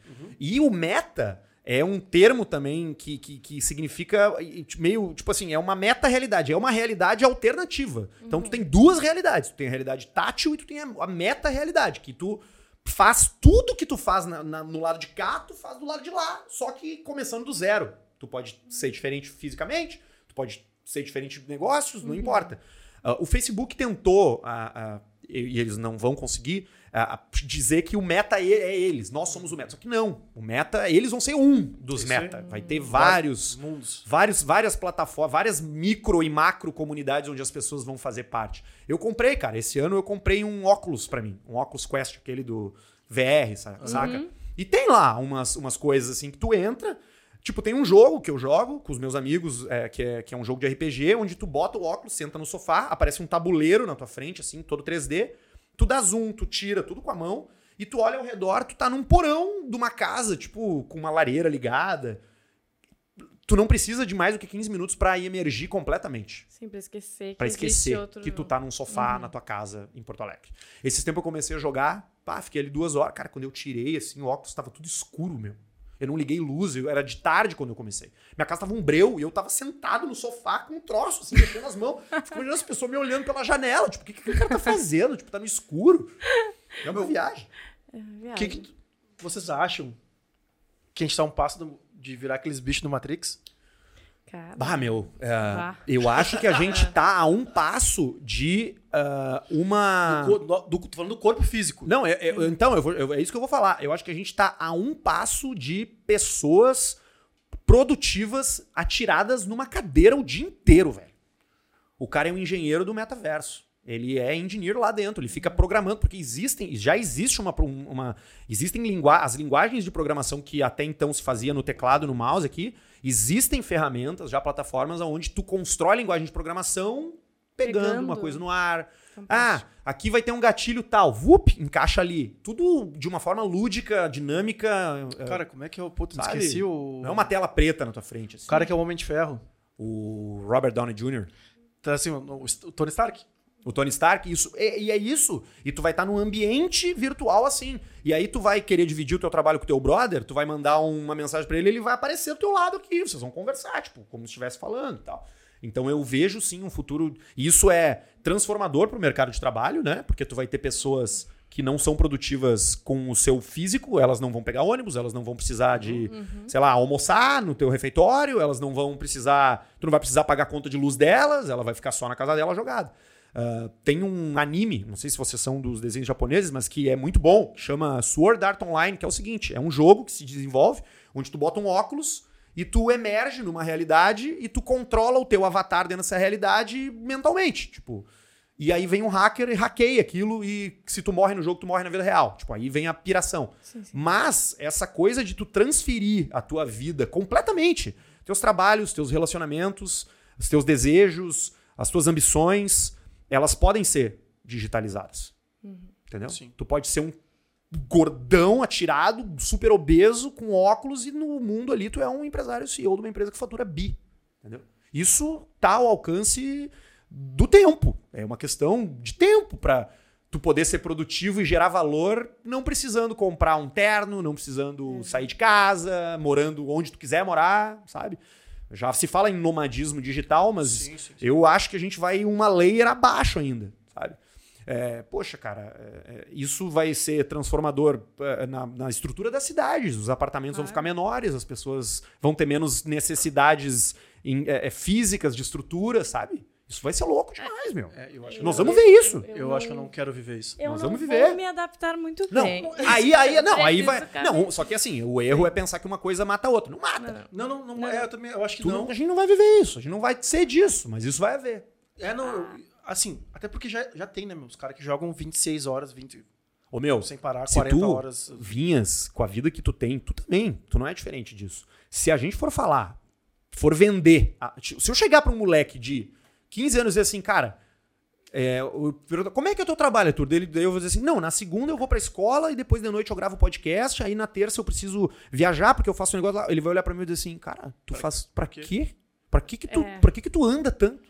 Pra que que tu Não. te incomoda tanto? Pra que que tu fica tão nervoso com uma Avião. reunião? Não precisa, velho. Tu não precisa. Isso vai ser eliminado. Quem vai escolher isso vai ser porque, de fato, vai ter uma personalidade onde isso é, funciona. Cara, se pegar nós três aqui, nós, nós cinco aqui, dizer assim, olha só, hoje tu pode ficar só em casa, nós não ia conseguir. Não, A gente não tem é capacidade de isso. reflexo da, Não, não, é, da, é, da, é, daqui exato. a gente Eu- aqui não... A gente tá velho. Nós já, com- nós com 30, com 40 anos, a gente já passou. Uhum, é isso aí. entendeu? é isso aí. Já é Elvis.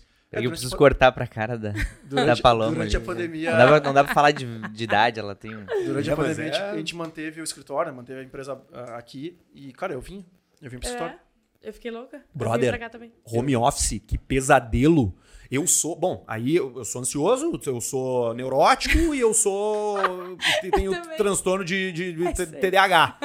Cara, eu não consigo ai. trabalhar na minha casa. É. Eu olho pro lado, eu tenho meu play, eu tenho a geladeira. Eu, cara, tinha dias que eu tomava três banhos de tarde, simplesmente pelo fato de estar. atucanado, velho. Terminar uma coisa e me sentir um, tipo assim, puta merda, agora eu tenho tempo livre, porra, o que que eu... Vai tomar banho, aí volta pro computador, aí faz mais um pouco, aí se sente de novo inquieto. Bah, agora eu vou... Aí faz um café, toma um café. Tipo é assim, isso aí. Cara, é, é, é uma vida. Eu também, meu, procurei um escritório pra mim. Ficar em casa não tava dando dá. certo, velho. Eu não consegui. Ah, Meu, sabe que tudo nasceu. ah, a gente tá fechando uma hora. Tô por vocês. Tá? Ah, tudo nasceu, na verdade, porque essas sa- são duas salas aqui, tá? Ah, é, da, minha- é da minha família. Quando alguns negócios, farms não sei o que, Vidigal, fecharam, eu fiquei em casa, porque eu só tinha o Barum na praia. Então era, cara, só verão, né? Eu disse, ah, vou trabalhar em casa. Não consegui. E aí essa sala aqui do lado vagou. Aí eu falei assim pros meus coroas, olha só, eu não consigo trabalhar em casa. Me arruma um canto. Deixa eu ficar naquela sala, eu pago todas as contas lá. Não vou pagar aluguel ainda porque eu não tenho grana e tal, não sei o quê, mas. é- E aí a feijoada já existia, mas a feijoada era só diversão. Era, ela era só um, uma- um passatempo. Uma reunião de amigos, na verdade. E aí eu falei pros guritos, meu, olha só. Tem a sala dos meus coroas lá, eu tenho internet, tenho luz, água. Vão pra lá e a gente vai falando de feijoada quando der, assim, mas cada um vai tocando suas coisas. Meu, e aí, tanto que a Combo, que é dona da feijoada, a Combo é quatro anos mais nova do que a feijoada. Porque a feijoada nasceu e depois a gente entendeu, as pessoas começaram a nos procurar assim, meu, tu faz evento em shopping center, tu faz evento não sei o quê, tu produz evento não sei o quê. Sim, sim, sim, sim, sim. E a gente, porra, cara, aí, contratamos uma financeira, contratamos um cara de produção, contratamos uma arquiteta. Cara, tem uma arquiteta que fica aqui o dia inteiro. Tem designer, tem social media, então gente atende muita gente hoje em dia. Então as coisas foram começando porque eu só não consegui ficar em casa. Se eu não tivesse, se eu ficasse em casa, eu não ia convidar os grupos para trabalhar comigo, a gente não ia ter aberto o negócio, não ia ter O, o drive é diferente da nossa, É. da nossa galera. A Uhum. gen- e a gente já tem um drive diferente dos nossos pais. Eu, pra mim, é um pesadelo o que o meu pai viveu. O meu pai trabalhou durante 40 anos, chegando às 7, saindo às, às 7 da noite. Pagando imposto, se preocupando com a sua aposentadoria. Primeira coisa que aposentar aqui ninguém vai, né? Mas Acabou, acabou. Então, e agora tu joga isso 15 anos mais adiante, pega essa molecada. Cara, eles não querem nem saber da gente, do que a gente faz. Ir pro escritório, meu, perder teu tempo. Tipo, isso não existe mais, cara. É, quer dizer, existe pra quem quer. Só que cada vez menos gente tá querendo. É isso aí. Pô, hoje se fala em jornada de trabalho de quatro dias. É uma pauta mundial e algumas empresas já fazem. Algumas empresas mundiais já estão testando. A Microsoft fez no Japão e só teve notícia boa. As pessoas trabalharam mais, o gasto com, com estrutura diminuiu. Tipo, só foi Sim, coisa eu boa. pensando que meu dia precisa ter mais horas. É, Eu eu também. Eu fico, o meu teto é tédio. É Eu, problema. quando eu termino o que eu tenho que fazer, eu não sei o que fazer. velho. Mas isso aí é até vocês ter filho. Depois É, o cara, o Não, cara, mas o cara é- aprende a vai- gerir tempo. Não. A Aí, gestão de aí, tempo. é o, aí o filho é, um, é o terceiro emprego, né? Sim, sim, com certeza, com certeza. Não, Mas, meu, é. vamos. Irado, que eu tinha certeza Foi. que ia ficar rodando papo pra caralho. Mas quando. Meu, tu é filho de quem? A gente, a gente brinca aqui que a gente faz uma pergunta só. Que é filho de quem, nasceu aonde, irmão de quem. Só pra gente passar assim um pouco e até a gente chegar. Que tem Cara, umas histórias que a galera vai querer ouvir pela oitava vez. eu sou- contou Dez vezes. É, é isso que nós estamos falando do caixa preta ainda. né? Eu sou. Eu Mas sou é, é que nós vamos chegar agora na parte de comunicação. Ah, beleza. Eu sou filho do Elton e da Marisa, um casal que é, me teve em 1990. Eu tenho um irmão, dois anos mais novo, o Guga, de 92, um psicólogo infantil triple A. Ah, e nasci numa casa cheia de música, cheia de, de, de diversão, é, uma família também que tinha muita coisa para oferecer, assim. Nós nunca tivemos grana, nossa vida nunca foi uma vida de rico, mas foi uma vida muito divertida, assim. Minha mãe é uma fã de, de samba, de música brasileira, meu pai é um roqueiro inveterado. Tirado. Tipo, minha casa sempre teve disco de vinil, minha casa sempre teve muito CD, cinema. É, apesar dos meus pais serem das exatas, o meu pai é engenheiro eletricista, a minha mãe é arquiteta, ah, a, a- a matemática nunca foi meu forte e eu sempre fui o cara do fundão do colégio. assim. Estudei basicamente a vida toda no mesmo lugar, ali na Zona Norte, Colégio Sinodal de Salvador. Ah, com o meu, o, meu, o meu terceiro ano eu fiz em Passo Fundo, meu pai foi transferido de trabalho, a minha vida mudou quando eu fui para Passo Fundo. Meu, como é, que foi, como é que foi chegar no terceiro? Porque assim, te- mudar do terceiro ano é um choque, né? Porque Cara, foi. Perdeu o grupinho. Fiquei puto, cara, com meu velho, cara. Fiquei puto com meu pai. Odiei meu pai um ano. Hoje meu pai é meu melhor amigo. E eu acho que faz parte. Tem um momento É. onde a gente odeia Claro, o pai, claro. né? Mas fiquei puto, cara. Só que, cara, vocês têm noção. Vocês são daqui, do, de Porto Alegre? Sim, sim. O interior é outra, é outra pegada, velho. É muito mais hardcore que aqui. Eu cheguei lá pensando, não, eu sou malandro da capital, né, meu? Os caras têm que me buscar. Cara, os negros no interior aprendem a fumar com 12, aprende a dirigir com 13, toma o primeiro trago com 15. Tu é um idiota. Eu era um idiota, velho. E aquilo ali me botou no mundo. ter morado lá me botou no mundo, cara. Tipo assim, passei uns perrengues, tomei um tragão e não tinha como voltar pra casa, tá ligado? Aconteceu todas aquelas coisas, assim. Ah, foi onde eu arrumei meu primeiro emprego, foi onde eu comecei a fazer estágio na rádio da universidade. Ah, então tu já depois- sabia o que, que tu queria desde. Cara, eu queria fazer jornalismo. O meu pai queria que eu fosse direito, que fizesse direito, o advogado. Eu me lembro até hoje. Falei, bah, pai, me inscrevi no jornalismo. Ele assim, puta, cara, vou ter que pagar tuas contas pra sempre, né? E aí eu assim, tá, beleza. Cara, essa é a confiança. A gente tem dois cortes aí. Essa é a confiança. E no fim das contas, hoje eu que empresto dinheiro pro velho. Parece, Não, tô zoando. parece eu contando meus pais depois eu sendo assim, que eu falia casa noturna, da Bihal lá e tal, não sei o que, não sei o que. Aí fui estudar direito. Aí fiz seis semestres de direito e aí eu falei assim, bah, Dub Horror ali na Plínio, né? Hall, na Independência, na frente da- do antigo Teatro da OSPA. Agora é um prédio bonitão. Pode crer. E aí, 2007 foi isso. E aí a gente. Claro, o beco, pô. Virou beco Virou- depois. virou É, beco. tu- quando tu pegou, era encoraçado o botequim. Exatamente. Que o nosso coroa eu. Eu ia também, eu fui nos dois shows lá. E aí, cara, nos fudemos de verde e amarelo ali, até não poder mais. Ah, e tu quando tu contou pro teu pai da- do jornalismo, foi quando eu, mas eu já era mais velho, contei pros meus pais que eu ia largar o direito e ia voltar pra noite. Pá, e quando eu falei que eu ia largar o jornalismo, meu pai, porque eu não sou formado. Ah, somos dois. Eu não sou formado. Eu comecei a faculdade e, e comecei a trabalhar em rádio. E aí, e aí ali trabalhando, fiquei um, dois anos na rádio, um ano e meio na rádio lá que eu trabalhava em Passo Fundo e eu tinha horário da manhã, meu. Eles me mandavam às nove o meu horário. E eu odeio acordar cedo. Aí eu falei pro. Eu fui fazer um intercâmbio, pedi demissão, juntei uma grana e fui morar fora. Fiquei um ano na Inglaterra. Quando eu voltei, eu voltei pra faculdade, voltei pra PUC aqui em Porto Alegre. Eu- os primeiros anos eu fiz na UPF, lá em Passo Fundo. Voltei pra PUC, comecei a trabalhar na RBS, cara, com um ano. Como é que foi, como é que foi o processo para por assim, Estágio. Ainda, mas ainda é, até para estágio a RBS não, ainda é um negócio assim, meu Deus, a RBS. E aí, Ah, cara, não é mais, né? Hoje em dia, a RBS tá perdendo talentos pra internet, não o contrário. Até então as pessoas iam pra lá pra, pra decolar. Hoje em dia as pessoas saem dos veículos. não, não, eu tô falando nesse, nesse, nesse período aí. Ah, né? não, nesse período, cara, me candidatei num grupo programa de talentos lá. Mandei currículo e um dia me chamaram, ó, vai ter uma entrevista aí, é, tal. Aí eu fui. Eu não sabia pra que vaga era. Eu só Fui. fui, porque eu tinha que trabalhar, não tinha outra opção, eu precisava trabalhar. E aí pintou na RBS um estágio de 500 reais. Eu, beleza, é pra lá que eu vou. Morava na casa de uma tia minha aqui de favor e precisava botar uma grana. Quando eu entrei lá, fui fazer entrevista e tal, me disseram, ah, a vaga é pra ser estagiário do Pretinho Básico, do programa de rádio, que eu nunca tinha ouvido na minha vida. O Ariel foi a mesma coisa. O Ariel, o Ariel veio aqui e contou a história dele. Disse, cara, nem sabia o que era, nunca tinha ouvido. Cara, não sabia, não ouvia, não ouvia rádio. O meu pai ouvia gaúcha, mas eu nunca fui ouvinte de rádio. Mesmo em Passo Fundo, quando eu trabalhava na rádio, também foi por grana, pintou, apareceu, eu fui. Porque meu primeiro emprego, assim, que me levou pra rádio, na verdade, o que me levou pra rádio foi um estágio que eu fiz gravando livro pra pessoas cegas, audiolivro. No laboratório de, de rádio, da, no laboratório de rádio do, da- da- do, do prédio do curso. E aí um dia printou uma vaga lá de estágio. Ah, quem tem? Ah, tem o Arthur aí que grava. Cara, eu gravei livro de mecânica de motos pra cegos. Eu não sei qual é o cego que vai querer consertar uma moto. Mas se algum dia algum quiser, tem, um lá na biblioteca de audiolivros de Passo Fundo, gravado por mim. Ah, e aí eu fui pra esse estágio, pra rádio, já tinha experiência, já tinha trabalhado, já tinha gravado livro pra cego. Eu pensei, tá, eu vou. E era pro Pretinho Básico. E aí eu fui lá perguntar, tu conhece o programa? Deu, claro, sou fã, escuto há horas. Tinha feito uma pesquisa antes pra saber quem era quem, né? Tipo, currículo, fala inglês, nível de inglês avançado. Não, quero nem- não fala nem high nem by. E aí fui, entrei como estagiário, fiquei um ano como estagiário, acabei sendo efetivado. E daí passei mais 10 anos lá. Então, é, a minha vida de comunicação foi basicamente dentro da E RBS. pra desistir do curso, né? Onde é que foi isso? Foi porque o que eu aprendia das 9 às 5 era muito mais valioso e eu aprendia muito mais rápido do que eu aprendia das 19 às 23 na PUC.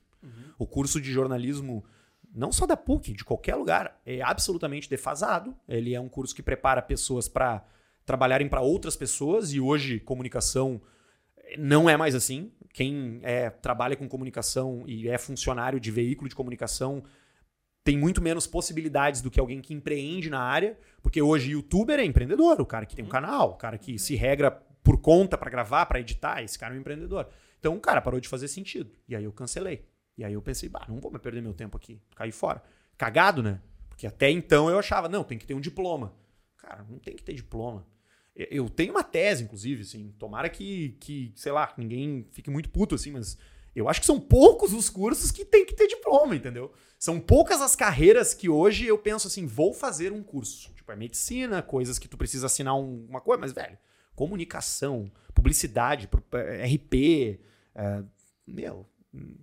Hoje tem, tem uns cursos digitais, né? Eu, eu também É, exato. Eu também não sou formado, tá? Mas eu, eu tenho só uma parte, que daí eu acho que por causa da idade, por causa de ter participado de muitas gerações de jovens, formei muita gente no quartel, porque meu papel como tenente do exército era formar aquela safra nova de soldados que entravam. Ah, o que me parece da faculdade, e eu tento não desvalorizar ela, é a parte social. Ah, sim, sem dúvida. Isso sem dúvida. Tu Sem dúvida. aprende, tu chega lá, tipo assim, é um Sem mundo dúvida. que tu toma decisões. Isso aí. É as tuas primeiras coisas, tuas primeiras conquistas que tu, tu responde por elas, de verdade. Não é assim, ah, fez errado fulaninho, vai pro SOI, liga pra mãe do fulaninho. Não, não, Sim. cara. Tu quer ir pro fundo da PUC, lá no Masai, ficar tomando cerveja, Azar vai é teu. ficar. Exato. Cara, ninguém vai te buscar lá, ninguém vai dizer pra tua mãe que tu faltou. ninguém- Pedir pra ir no banheiro, né? É. O cara tinha isso, né? Meu, Bah, na isso faculdade não precisa é pedir pra ir no banheiro. né? É, é aí. surpreendente. A primeira aula Quer que tu ficar vai no- levantar. É, É é, loucura. isso. Quer ficar ali embaixo do DCE jogando. Esses ganhos, esses ganhos intangíveis, sim, concordo, absolutamente. E aliás é isso que essa geração que a gente tá falando aqui, que vai ser independente, vai perder.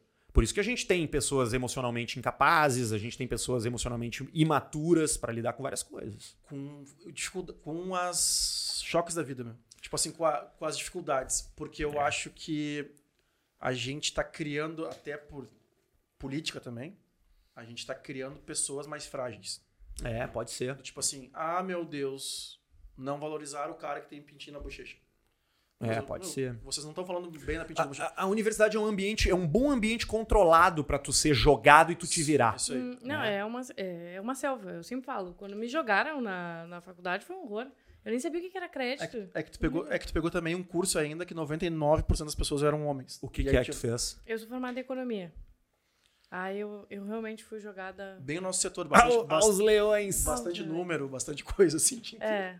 Mas foi muito útil. Eu sou muito grata à minha faculdade, mas muito Tá aqui, até, pela tá aqui minha- hoje. Mas assim, olha só que loucura, né? Porque até a economia hoje tem uma disrupção aí. Porque o economia, tem muito economista que virou advisor de, de social media, de redes sociais, criando conteúdo. Sim, sim, sim, sobre sim, como, sim. a- como fazer tua empresa, como cuidar da tua gestão, fazer os teus negócios, né? Tipo assim, tu não, tu, não, tu não foi trabalhar numa empresa onde tu senta numa cadeira e fica, sei lá, fazendo planilha de Excel, assim. Quer dizer, calma, talvez tu faça, né? Porque faz parte do teu trabalho, mas eu digo tu, eu digo assim, a- as, as possibilidades são mais amplas. Sim, não, é, Né? econo- não é economista Não. aquele que a gente vê no- nos filmes. Cara, de- tu te formava pra isso. Hoje tu te forma pra um monte de coisa. tanto é, Inclusive. tanto Inclusive é, isso. é, tanto é que hoje ela é financeiro e graças a Deus como os sócios têm outros negócios, ela começou a ocupar esse cargo de liderança dentro, assim, quando, quando os sócios não estão, precisa alguém tomar uma decisão dentro da empresa, quem toma é a Paloma. Então assim, É. ah, porque, cara, tem outras características que não só a economia que fazem dela eh, destaque e fez com que ela fizesse a gestão da empresa e tal. É que nem administração, cara. Até então se pensava, não, tu faz faculdade de administração pra tu ser dono de empresa. Cara, isso não, Não. existe. Não. A- a- a- Não, eu fiz seis semestres de administração, lá tu não aprende a ser empreendedor. Tu aprende a trabalhar para alguém. É, e, isso, e essa é a minha crítica à academia. A academia não tá preparando pessoas pro mundo como ele é hoje, velho. É, Sabe? E É que é eu, muito rápido, meu. A- a- aquela, aquele, aquele elefante branco, chamada faculdade, gerida por pessoas idosas, não Que é, né? consegue, não consegue se adaptar. não, e, e mesmo, Não as, que, tempo, e né, mesmo as que são disruptivas, elas têm um, que seguir uma cartilha. Tem um MEC, tem não Claro, sei o quê, claro, sabe? claro. Tipo, É aí tu falou cursos né? online, né? Pô, olha como tem opção de educação hoje ao alcance das mãos. Tu quer pagar barato pra um professor ruim? Tem. Tu quer pagar barato pra um professor bom? Tem. Tu quer pagar caro pra ter um professor ruim? Também tem. Tipo, é, con- é contigo, entendeu? É do tamanho da tua fome, assim, o, o negócio. É É, fantástico.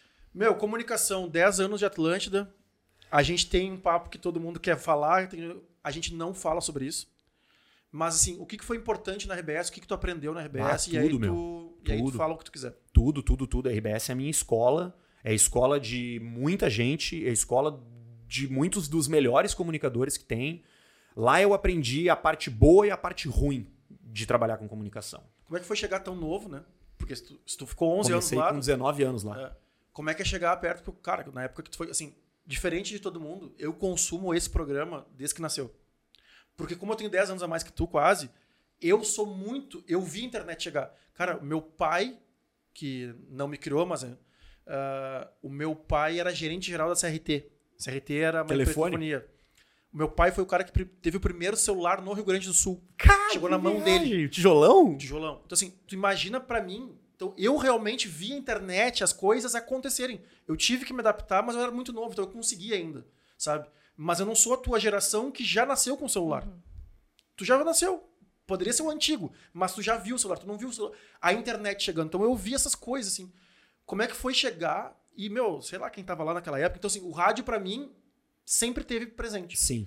sabe? Então, desde, cara, do X do programa, não sei do que, Uhum. eu já acompanhava, Cafezinho. já acompanhava todos esses malucos aí. Como é que foi, cara, assim, esse impacto de chegar lá assim, cara, peraí, meu, tem um cara que tem de idade, o te- tem de tempo de rádio a minha idade. É isso aí. E era e literalmente isso, cara. No quartel foi assim comigo também, tá? Eu cheguei como tenente e depois tinha gente... Mas tu sabe, assim como me sinto que é uma vantagem minha no futebol não entender de futebol, foi uma vantagem minha chegar na rádio sem saber quem eram aquelas, aqueles caras, entendeu? Sem tê-los consumido. Porque com o tempo passando e depois, quando eu me virei é, líder lá e comecei a ter equipe, eu comecei a contratar gente e, entra- e chegava uma galera aqui deslumbrada e que não acabava não dando certo porque era deslumbrado. O cara chegava, olhava, bah, uau, olha ali, o fulano, a Cristina Ranzolin, tipo assim, o cara perdia, entendeu? É, então, ter chegado num ambiente onde eu ah, só tinha coisas a receber e não tinha essa coisa assim de tipo, bah, né? Claro, sempre respeitei o ambiente, não é isso que eu tô dizendo, mas tipo, é, para mim aquelas pessoas eram novas pessoas, eram novos colegas de trabalho. Então eu sou uma pessoa que deu muita sorte, velho, porque eu trabalhei com os maiores da época daqui da nossa fazendinha, saca? É, é, é, fui trabalhei diretamente com todos eles. Eu trabalhei diretamente com o Fetter durante bastante tempo, com o Maurício Amaral, que depois acabou saindo com o Potter, é, todos os caras. O Pianjas, que lançou filme ontem, mesma coisa, tipo. é, é, e, cara, levei muito. mergulhei no lance, assim. ah, mergulhei no lance. Cara, que teve uma fase de vocês ali que Mergulhei realmente, assim... É que, se- é, que- é que nem eu falo assim, tem pessoas que falam assim, bah, meu, a Farms foi a melhor casa, nunca vai ter. Não, cara. É que foi a fase da tua geração, É isso aí. sabe? Assim, É isso aí. como, só que como eu consumo o programa há tantos anos, cara... O cara veio a- altos a- e baixos, A minha né? maturidade também, então... Teve aquela fase de vocês que vocês eram tudo muito maluco, né? Meu, teve, teve um momento que era. Que Vocês era, iam, vocês iam morrer. que era Pedro Esmanioto, Eu fiz, um, Garbi. eu fiz um show de vocês, tu e o Potter chegaram de motinho na frente do Vale, meu. Que eu não sei como é... Pode crer. Eu que recebi Tu vocês tava lá. lá no dia do Kid Bengala? Sim, eu tava lá. Fui eu que recebi vocês. Aí, cara. Depois tu vai me contar se pode ficar isso aqui no ar ou não, mas eu estava do lado do Pianjas no dia que no outro dia ele decidiu não parar de beber. Sim, o dia, o dia antes. Assim, daí aconteceu um monte de coisa. Mas assim. Ah, Cara, aquele dia ali foi o dia da virada dele, velho. É, exatamente. Papai é pop nasceu ali. exatamente. eu e a gente acompanhou todo o processo. Da do noite. parto do papai Desde é pop. a chegada da motinha até Cara. a saída da ah, motinha. A gente era muito doido, velho. Então, assim, eu. E, cara, então, eu tenho 40, né, meu? Então, assim, por estar na noite, o cara acaba vendo as coisas, acaba sabendo onde que vocês estão indo, né? Porque volta e meio. cara, Vocês vocês tinham um show, né, meu? Vocês apareciam nos stand- fazendo stand-up, fazendo não sei o quê. Como é que foi essa fase, meu? Assim, meu, nós somos imortais. Porque era mais ou menos isso, né? É. Foi uma fase boa, ah, assim, e de muita criatividade, de muito, de muito trampo e de muita coisa sendo feita, assim. A gente fechou um time ah, que tinha muita, muita, cara, muito tesão, sabe? Então a gente gravou clipe, cara, a gente fez música, a gente criou peça de teatro, a gente criou show de stand-up, a gente criou balada. Balada. A gente viajava. Eu passei, assim, talvez três ou quatro anos aonde, no mínimo, três finais de semana eu não tava em casa. Tava na estrada, indo fazer teatro, indo fazer festa, indo fazer balada e tal. Então foi uma época de, assim, sabe, desaguar, assim, desaguar criatividade, desaguar vontade. Cara, pegar o ônibus seis da manhã, tô dentro, bora. Ah, mas amanhã tem que estar sete de novo. Pissa, azar, vamos, vamos dar-lhe. Sabe aquela sensação Sabe. dos 20 anos, assim, que tu tá tipo, não tem ruim, meu. Tu faz com o que tiver que ser feito. E isso é muito bom, porque isso é- é- é- faz com que tu não tenha medo, tu não tenha vergonha, tu desague tudo aquilo que tu tem pro mundo pra dar. Só que ao mesmo tempo, cara, aquilo vai minando a tua cabeça. Tu psicologicamente vai ficando cansado, cara. Hoje eu não tenho mais saco, sabe? Pra... Adoraria ter uma peça de teatro de novo, é uma coisa que a gente fala lá no Caixa Preto sobre ir voltar pra estrada, mas. Cara, eu chego numa balada hoje procurando uma cadeira, mano. Entendeu? Eu chego che- procurando um lugar pra- pra me sentar, entendeu? Aonde que eu descanso? Aonde que eu descanso? A- a- E ali naquela época do Pretinho, a gente era. Estávamos todos na mesma frequência. Todo mundo queria fazer. Sabe? E quando todo mundo quer fazer, meu, não tem mais. Todo mundo igual. Aí o, o- aí, o, aí, o, aí o meio começa a selecionar. Quem não tá na mesma batida acaba sendo expelido, naturalmente. E a gente teve uma fase ali onde ficaram só os que estavam pilhados. Cara, era eu, o Duda Garbi, Pedro Manioto, Mr. P, Maurício Amaral, Piangers, Potter Porã, Fetter e Neto Fagundes. Tipo, era isso. E como é E que era é a isso. liderança dos mais velhos ali, meu? Porã, Fetter, eu sei- porque eu pergunto assim, na, na parte boa, tá? Ah, as viagens. O Porã eu sei, meu Porã eu contratei várias vezes como DJ, mas o meu, não foi uma nem duas. Cara, na época do Dracar, vocês nem sabem o que é isso. Mas assim, era na frente do Zafra e Genópolis ali, mais ou menos. Ah, cara, o Porã, o velho Porã. Porã das antigas. Porã da Quando- bateria da Imperadores. Exatamente, Porã quando bebia. E ah, como é que foi, como é que era como, como é que era o entrosamento ali? meu? Qual era o limite Sabe o que eu acho, cara? piá e Eu os- acho que rolou uma coisa maluca, assim. Porque eu e o Pedro e o Duda. O Duda eu tiro fora porque o Duda é mais velho, tá? Mas eu e o Pedro. de so- espírito que- também. É, de espírito também. Mas eu e o Pedro, que somos mais novos, assim, a gente entrou e a nossa, e a nossa vontade de mostrar trabalho puxou os caras também. Não que eles estavam velho, cansado já, não era isso, mas tipo assim. Faltava um gás. Agora tem dois moleque ali que, tipo, se mandar eles se atirar de cima, se atira, eles vão, e isso contamina, entendeu? Exatamente. Então o entrosamento foi do caralho, porque eles são mais velhos, mas são uns- guri na cabeça, entendeu? O Porã é isso, o Porã é mais velho, mas o Porã, cara, o Porã é um moleque. A gente tem uns grupos ali, o Porã manda bobagem que nem eu, no mesmo nível. Então, eu amadureci com eles e eles regrediram comigo, entende? Então, era era uma troca muito legal, assim, até de, de, de, assim, de vibe, de energia, sabe? É, Eu, eu e o Pedro tínhamos aquele ímpeto jovem que eles já não tinham e eles tinham o freio de mão na hora que tinha que ter o freio de mão. Então era uma relação muito boa. O freio de mão, às vezes, né? Às vezes. é. Às Nesse vezes. dia parece mas, mas assim, é, mas rolava, sabe? Tipo, tinha hora que os velhos queriam dormir e não podia fazer barulho, e que bom. Aí a gente sossegava. Mas tinha as festas que o Arthur ficava lá com uma, uma máscara de porca, só de sunga, dançando em cima do palco, e eles achavam o máximo. Então, tipo assim, era, cara, divertidíssimo. Era um grupo de comédia, cara. Era o Cacete Planeta, era os Trapalhões, era o Pretinho Básico. No seu auge, né? Sim, sim, sim. sim. Que é ali em 2015, 16, as pessoas come, começou a rolar uma saída. Saiu o aí saiu o Pi, aí o Porã saiu, aí Pedro saiu, aí começou, aí o lance começou a sair do auge. Normalmente, normal, que é o que acontece. As coisas crescem, atingem seu pico e começam a sair, começam a cair, né? Como é que tu encara nos teus negócios, meu? Vou pegar esse link, tá? Como é que tu encara nos teus negócios? Porque eu tenho meu, o jeito de ver as coisas, tá? Pra não cair. Pra a carne não cair, pra a- o futebol não cair, pra empresas não cair, pro caixa preta não cair. Sabe, A cara, gente nem chegou no caixa preta ainda. É, teve uma coisa que eu aprendi assim com isso, cara, e, e eu acho que isso é uma coisa adversa à minha personalidade, que é aprender a ter paciência, meu, sabe? Às vezes ah, tu tá tão assim en- energizado que as coisas acontecem rápido e acabam rápido. Eu acho que uma, uma coisa que eu aprendi, que eu trago para os meus negócios, é dar um passo para trás e tentar contemplar um pouco antes de tomar decisões. Entender que tem coisas que levam tempo, entender que tem coisas que, se tu mexer muito, ela vai acabar mais rápido do que se tu ficasse quieto. É, tem uma coisa na comédia, assim, que o Pedro Esmanioto fala muito, que é o seguinte: fazer um programa de comédia, né? É, se tu já fez um gol, se tu já botou uma ali, que foi uma. contou uma piada que foi um golaço, deu um golaço de bicicleta, todo mundo riu, tá- bom. Vai ter outro programa amanhã. Tu não precisa ter af- afobado de querer fazer outro gol de bicicleta. Porque se tu tá ali e tu já contou uma puta piada, fez todo mundo dar risada, a chance de tu acertar de novo é menor. E se tu tentar, pode ser que tu fique, tipo, porra, já tá querendo chamar atenção. Então, é, é, ter essa sensibilidade de saber que, às vezes, tu já fez o teu papel e tu pode deixar agora, dar espaço pro outro cara aparecer. Dá, deixa o outro cara marcar o gol. Ou então dá uma assistência. Termina o jogo com um gol e uma assistência. Porra, tá lindo, né?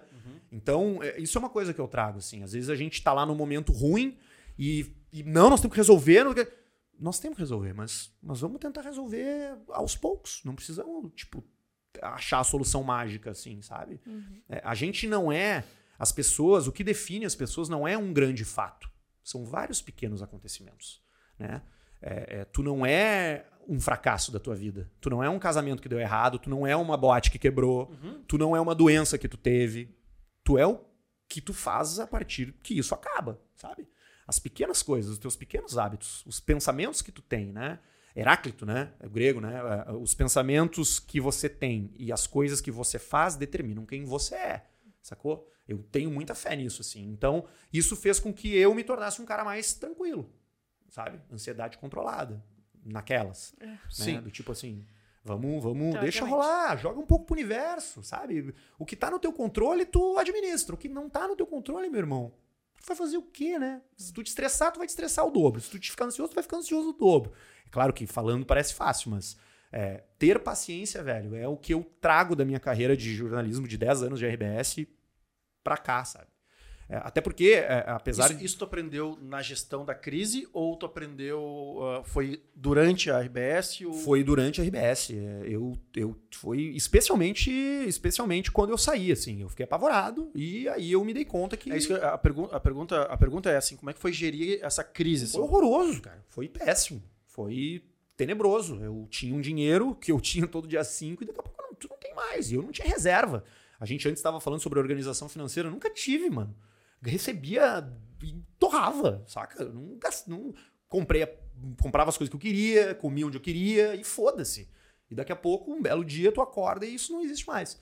Então foi difícil. Foi e, e por isso que eu digo, não se desperdiça uma crise. Né? Tu aprende muito mais com um tombo do que com uma vitória. Eu realmente acredito nisso. E aí, tendo paciência, ah, exercitando a espera, o aguardar, com três meses, Pedrão me liga, fala: Meu, de repente a gente faz um podcast junto. Pô, vamos lá. Fizemos. Um dia a gente boteu 50 mil seguidores, é, patrocínios, e aí nasce o Caixa Preta, e tipo assim, eu me dei conta, cara. Olha só, né? Eu podia ter ficado mais de boa, né? Se eu tivesse ficado mais de boa, teria sofrido menos. Então, assim, aí tu vai pegando, aí tu vai aprendendo. Pra mim, esse é o grande aprendizado da vida. Não, não, vai lá. Não. Eu ia falar que durante esses 10 anos escolar e agora também já chegando a montar um podcast que também é uma nova área da comunicação, né? também é um momento novo aí para comunicação. Como é que foi ver toda essa mudança tão rápida aí, não só na, acho que bastante na comunicação, né? Mas a gente não vê tantas pessoas hoje em dia vendo novela como a gente via antes, ou a gente não via tantas pessoas consumindo rádio. Como é que é tu saber que o teu conteúdo talvez já não vai estar no futuro? Então tu vai estar ali com essa pequena preocupação aí Sempre. É.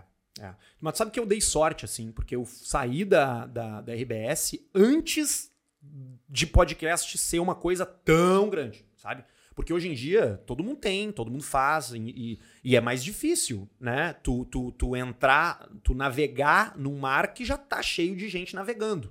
Quando a gente criou Caixa Preta, cara, não tinha outro podcast, puro podcast de- no Rio Grande do Sul, naquele estilo, assim, de bate-papo. É, tinha o Pretinho que ia pro Spotify depois, mas tipo assim, o cara ouvia no rádio e depois ia pro Spotify. É, é, a gente pegou essa onda, a gente embarcou nela, assim, com ela se formando. Então, é, eu digo que eu tive sorte disso, assim. Mas é, é, criação de conteúdo hoje, e isso é uma das razões pelas quais também eu acabei investindo em outros negócios, é porque eu não sei como vai ser. Não sei se amanhã não vão criar um aplicativo novo. Não sei se amanhã não vai mudar o algoritmo de novo do Facebook e vai cair o alcance do Rios. Então, eu não gosto de ter que trabalhar de acordo com a batuta dessas plataformas. Então, eu preciso ter algumas garantias fora. Mas enquanto eu estiver criando aqui, eu vou vou vou estar sempre de olho o que que rola, o que que funciona e produzindo dentro do que que funciona, sabe? A, ide a ideia, sur- vocês criaram tudo junto? Como é que foi a história? Como é que. A provocação maior foi do Pedro, ele que me, que me pilhou, assim, ele, a ideia foi dele. ah, e aí, a partir, a gente criou nome e pensamos formato. E, na verdade, o podcast surge com a gente indo pro estúdio com uma garrafa de Nato Nobles, assim. Tipo, foi isso. A gente abriu, começou a tomar e gravamos. É o episódio piloto. Entre vocês dois. Só nós dois. E o Jorge Barba, que tava, na época trabalhava conosco também, ele era nosso, nossa, nossa referência comercial, de gestão ali e tal, nos ajudou pra caramba naquele início, ficou um ano conosco trabalhando. É, e depois a entrada do Potter nos tirou de um patamar experimental, assim, e nos levou para um patamar de relações comerciais mais sólidas, com um cara que nos trouxe maturidade, que nos trouxe é, mais relevância, né? Um cara que jornalista, que não é um cara só da zoeira, como eu e o Pedro, então. Eu, eu, eu encontro o Potter diversas vezes na academia lá, e uma ou duas vezes a gente fala. Mas ele sempre me. Porque ele regula mais de idade comigo, né? Mas é, é incrível como ele navega nos dois ambientes, né? Sim. Tanto nas conversas Sim. com o Davi Coimbra quanto Sim. com vocês e. E isso é um soft skill muito valioso no mundo de hoje, porque é, é- é- ser monotemático é foda, assim, sabe? Tipo, ah, ser o cara de uma coisa só. Tu até pode ser o cara de uma coisa só, mas, mas, mas assim, poder navegar, poder ser capaz de contar uma história mais séria e também saber rir de si mesmo, sabe? Isso abre muito mais leques de possibilidades. Porque, meu, o segredo é não se levar tão a sério, assim, né? Putz. É. Saber rir de si, né, cara? Se tu leva tudo que tu faz muito a sério, assim, primeiro que as pessoas vão te, não vão gostar do que tu faz. E só tu vai sofrer. Só tu vai sofrer. E outra, meu, ser verdadeiro contigo, sabe? Isso é uma coisa que eu falo demais. Os caras dizem assim: ah, mas eu não posso fazer podcast porque é, o assunto que eu gosto, ninguém gosta, que é biologia. Daí eu falei, mano, se tu é apaixonado por biologia, se- quando tu falar sobre biologia, gente que não tá nem aí pra biologia vai querer tá. Porque tu fala com tanto tesão, com tanto amor sobre aquilo que captura as pessoas. É isso que faz o conteúdo dar certo. O influenciador dar certo ou não dar certo, ele viralizar ou não viralizar. É a verdade com a qual tu apresenta o que tu tá fazendo. O ser humano, ele percebe isso. Se tu bota um impostor, ele sabe que o cara é impostor. Claro. Entendeu? Se tu bota um cara que é gago, que não tem dente, mas que é absolutamente apaixonado por aquele tema, e tu ouve aquele cara falar, aquele cara vira tua ref, vira tua referência, sabe? É por isso que tá cheio de gente confiante aí ganhando dinheiro, sabe? E os caras ali com história que, não, porque eu trabalhei na empresa tal há tanto tempo, não conseguem. Porque estão presos a essas amarras da insegurança, a essas amarras da, da síndrome do impostor, de pensar que ele não é bom o bastante, vergonha de pensar que não sabe falar no microfone, que não sabe aparecer na frente de uma câmera, sabe? É, e, e aí volta aquela frase: é melhor pedir desculpa do que com licença. Se tu ficar o tempo inteiro esperando a, a deixa, tá fudido, cara. Tem que fazer. Tem que fazer. Me surgiu uma coisa ali, ah, enquanto a gente tava conversando do pretinho e tal. Meu, como é que foi. Como é que é a parte de ser reconhecido na rua? Tipo assim, tá almoçando e. Ô, meu, tira uma foto, assina pra mim, não sei o quê. Na real, tu manda É, real, manda aí. isso, isso, isso hoje acontece bem menos, né? Mas na época lá acontecia bastante e, cara, eu nunca dei bola, assim. Acho que sempre foi de boa. Tem vários tipos de abordagens. O- a natureza do que a gente fazia, de ser comédia, abrir espaço pra que um cara chegasse me chamando, fala, filha da puta! Tem que entender que o cara tá, né? Eu dei essa liberdade pra ele, mesmo sem querer, mas eu dei. Mas eu sempre gostei de con- conversar, cara. Eu adoro trocar ideia. Eu, se o cara me para, eu converso com o Uber, eu converso com o porteiro. Eu sou o velho do bairro. Eu moro no Menino Deus e eu sou amigo dos taxistas da esquina, do me- do velho do mercadinho, do mendigo, sabe? Tipo, então pra mim nunca foi um problema isso. Ah, eu falo, às vezes brincando assim, ah, não quero que fale comigo. Zoeira, eu sou de boa, adoro conversar, adoro que as pessoas me abordem, tirar foto, vamos tirar, sabe? Não é um problema pra mim, nunca foi. Sempre foi uma coisa tranquila. O Caixa Preta hoje em dia são dois episódios por semana. Dois episódios por semana. Vocês gravam tudo no mesmo dia ou vocês encontram? Não, a gente transmite ao vivo no YouTube toda terça e toda quinta. E aí depois que a gente. O ao vivo é bom pra gente. A gente sempre quis. A gente começou o Caixa Preta gravado. E aí terminava o programa e a gente se olhava. Ah, mas aquela piada sobre a morte do Gugu, será que a gente deixa? Será que a gente tira? Então, o ao vivo nos deu o obstáculo que a gente precisava pra fomentar a criatividade. É aquilo Sim, que eu tava falando foda-se. antes. O- Isso. Tá ao vivo, meu, tá ao vivo tu te vira, entendeu? É, te, é que nem quando tu atira uma criança na água sem ela saber nadar e tu vê ela aprender ali. É isso fazer ao vivo. Então é bom porque tu tu não tem pausa, tu não tem como resolver, se tu dá um problema, se dá um silêncio, aí entra a maestria, entra a escola rádio, tipo, não deixar o silêncio tomar conta, encontrar outro assunto, passar pro parceiro. Então a gente transmite ele ao vivo toda terça toda quinta. Depois ele vai automaticamente para todas as plataformas e pro canal de cortes. É a matemática básica da criação de conteúdo hoje em dia, né? É, é assim que a gente faz. Quem é que faz os cortes de vocês? Bruno Barreto, o cara que tinha o canal Pretinho Sincero no YouTube. Tô ligado. Ele tinha um canal muito melhor que o do Pretinho Básico. Sim, sempre falavam isso. Muito melhor que o do Pretinho Básico. Ele pegava cortes melhores e, inclusive, uma vez eles queriam processar o Barreto lá, os caras na RBS, e eu, e eu não deixei. Eu falei, cara, não! O cara é o gênio. Muito pelo contrário, mano. Tu tem que trazer esse cara pra cá. Bota esse cara dentro, daí, contrata o cara. E paga bem ainda. E aí, no fim, ele se fudeu, porque os caras mandaram ele derrubar o canal. Ele teve que derrubar o canal, não teve o que fazer. Mas aí, quando a gente fez o Caixa Preta, a gente pegou o cara, né? O cara já nos Fantástico. conhecia, já gostava da gente. E é um puta cara, bom pra caralho, tem uma visão. E é um cara que entende do software, do hardware. E é o nosso cara. E tá conosco. Não, o Caixa legal. Preta é isso, são quatro pessoas. É eu, eu, o Potter, o Pedro e o, e o Barreto. Legal. O resto a gente faz. Comercial, é, É cada um. é Cada um faz. Eu faço os Media Kit, eu faço as pesquisas, eu faço as reuniões, o Potter faz reuniões também, o Pedro faz menos reunião, que não é a praia dele. O Pedro só aparece na hora boa pra fazer os caras dar risada, e aí ele ganha os caras. Então é, é bem, é bem, bem distribuído. Assim. Ô, meu, é, o Pedro é um dos é, patrocinados da KTO, né? Isso. E aí teve um evento da KTO de lançamento das roupas da KTO. Claro, claro. Tu tava lá? Tava, tava. Eu tava lá também, pô. dentro do bar, né? Impressionante, meu. Tipo assim, a gente ouve falar assim, que, cara, que o Pedro de vez em quando ele tá de saco cheio, né? Mas, meu, a atenção que ele vai. As pessoas vão circundando ele.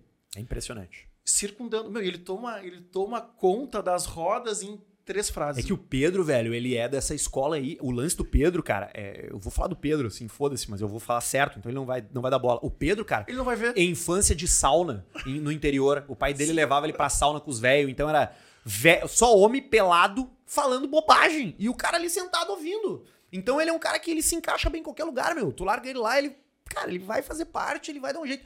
E surpreendentemente, ele é um cara extremamente tímido.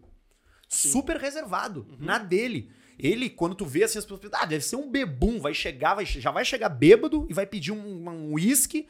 Não, meu, ele é low profile, ele chega na dele, quietinho. Quando ele começa a se sentir à vontade, aí, bom, aí fudeu. Aí ele... Eu, eu, eu Aí- conversei com ele no bar uma vez bem assim. Tipo assim, ele tava no mesmo. A gente tava no mesmo quadrado, vamos dizer assim.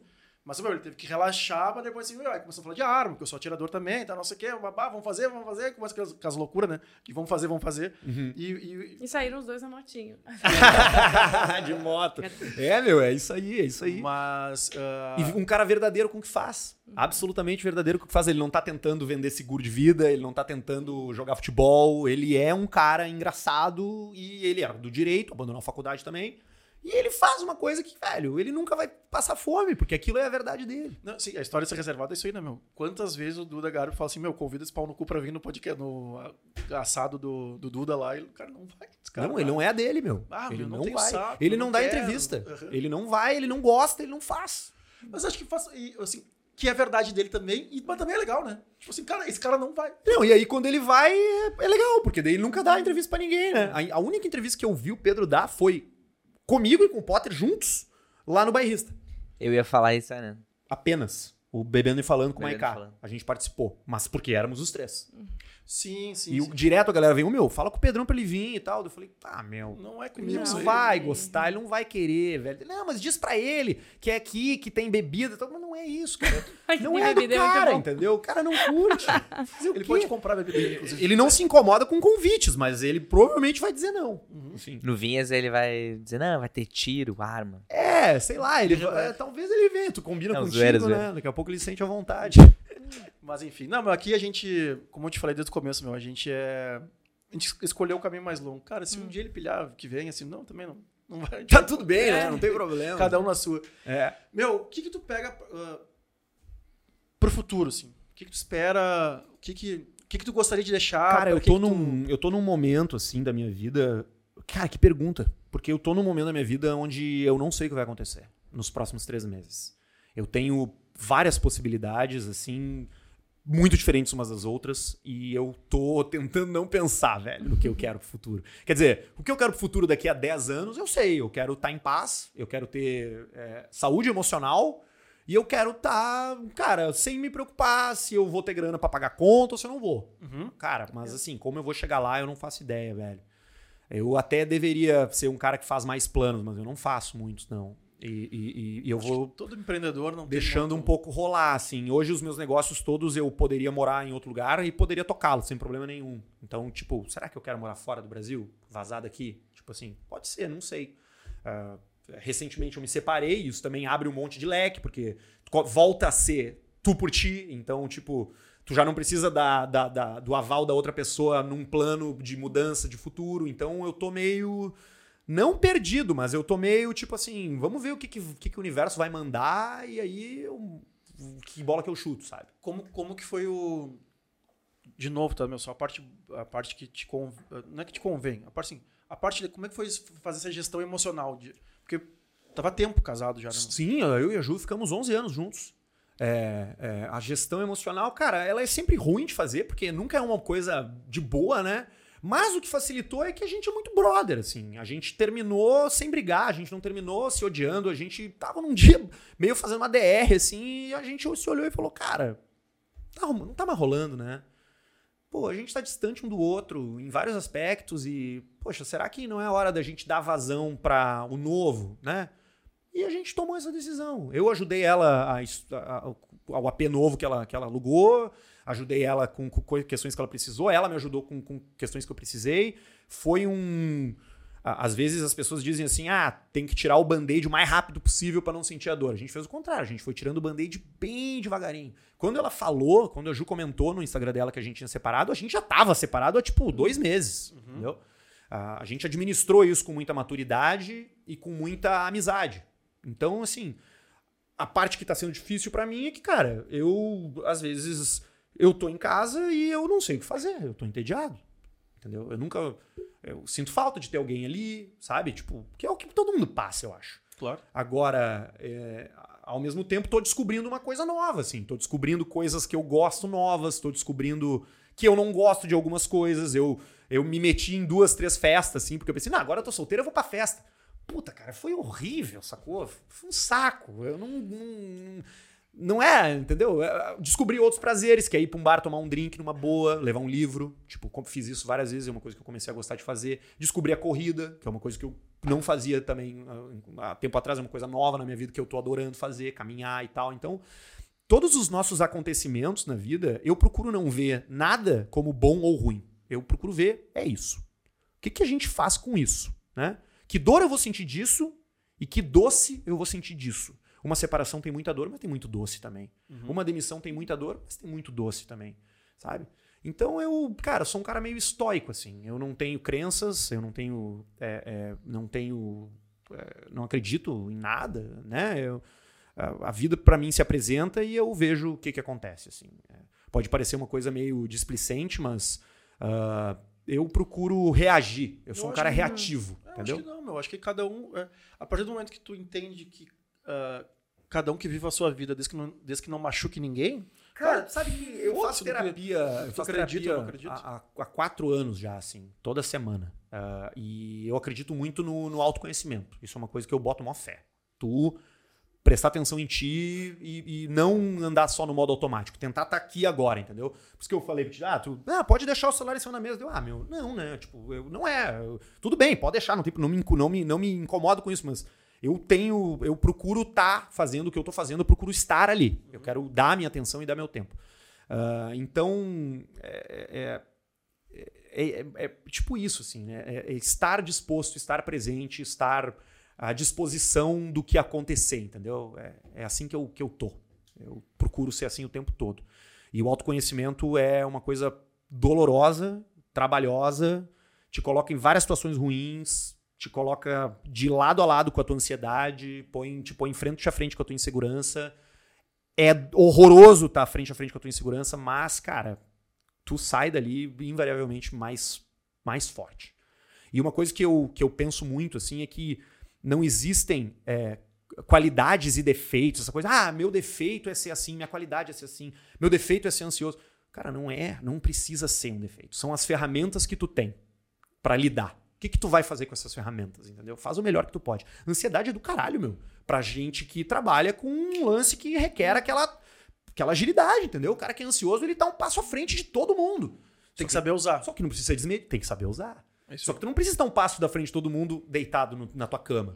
Tu não precisa estar com a cabeça a um milhão ali, entendeu? Então, conhecer suas ferramentas, saber que tu é ansioso, saber que tu é, em contraponto também, uma pessoa é, ouvinte, né? Tipo, jogar com isso, assim. É o que eu tenho tentado fazer, velho. E tenho, tenho tentado aplicar isso nos negócios, na vida pessoal. Pra mim, as coisas não, as coisas se misturam. Não tenho vida pessoal e não tenho vida profissional. A minha vida profissional e a minha vida pessoal é a mesma. Concordo. O meu Instagram é um só. Eu não creio nesses, nessa galera que diz assim, ah, desliguei do trabalho. Não, isso não existe, cara. Sabe? É, eu- eu- mas eu acho assim. A energia é a mesma. Eu vou te dizer que ah, é que nem tu. Eu e minha, minha esposa, a gente fala em ter dois filhos, né? Aí tu vai falar com o Potter, que teve um filho, um filho depois do outro. Eu disse, meu, é melhor assim. Porque daí tu vai, tu vai ter infância assim, tu vai acordar e não sei o que. Aí tu fala com alguém que tem um filho de 5 anos e depois teve outro filho, vai dizer, cara, é melhor assim, porque daí eu consigo curtir e tal, não sei o quê. é que tu não consegue ter opinião daquilo que tu não viveu. Então, assim, cara, curte a tua vida, velho. Tipo assim, claro que eu vou conversar com o Gabi. E aí, Gabi, como é que é ter dois filhos pré-adolescente, adolescente, ah, não sei o quê. Eu já entendo que a opinião dele é legal, vou ouvir. Vai ficar uma coisinha ali. Mas o que eu vou fazer da minha vida é totalmente diferente, cara. Eu e minha mulher são outras Bah, pessoas. velho, é. A gente vai fazer Isso outras tá experiências, é falando. outra coisa. É que, cara, isso que tu tá falando é muito foda. E é bem isso, porque assim, a nossa medida de felicidade é comparativa. E é um erro isso. Uhum. É um erro a medida de felicidade ser comparativa. É, é- é um e é fomentado. Social media fomenta isso. A rede social fomenta isso. Que é tu olhar pro próximo o tempo todo. Como é que. Bah, meu amigo tem dois filhos e não consegue dormir, cara. Pá, eu não posso ter dois filhos porque eu não vou dormir também. Cara, cada, cada jornada é uma jornada, cara, sabe? Não sabe como é que vai nascer. A comparação ela é do caralho pra tu poder daqui a pouco ter parâmetros, mas ela não é verdadeira 125% das vezes, mano. Cara, eu sou maluco por criança, não vejo a hora de ter filho, cara. Uma das minhas das minhas das dos meus, das minhas angústias com, com ter me separado que isso ficou um pouco mais distante, entendeu? Porque assim, eu quero muito ter filho. Então, o cara que chega pra mim e diz: "Meu, tu quer ter filho, tá louco?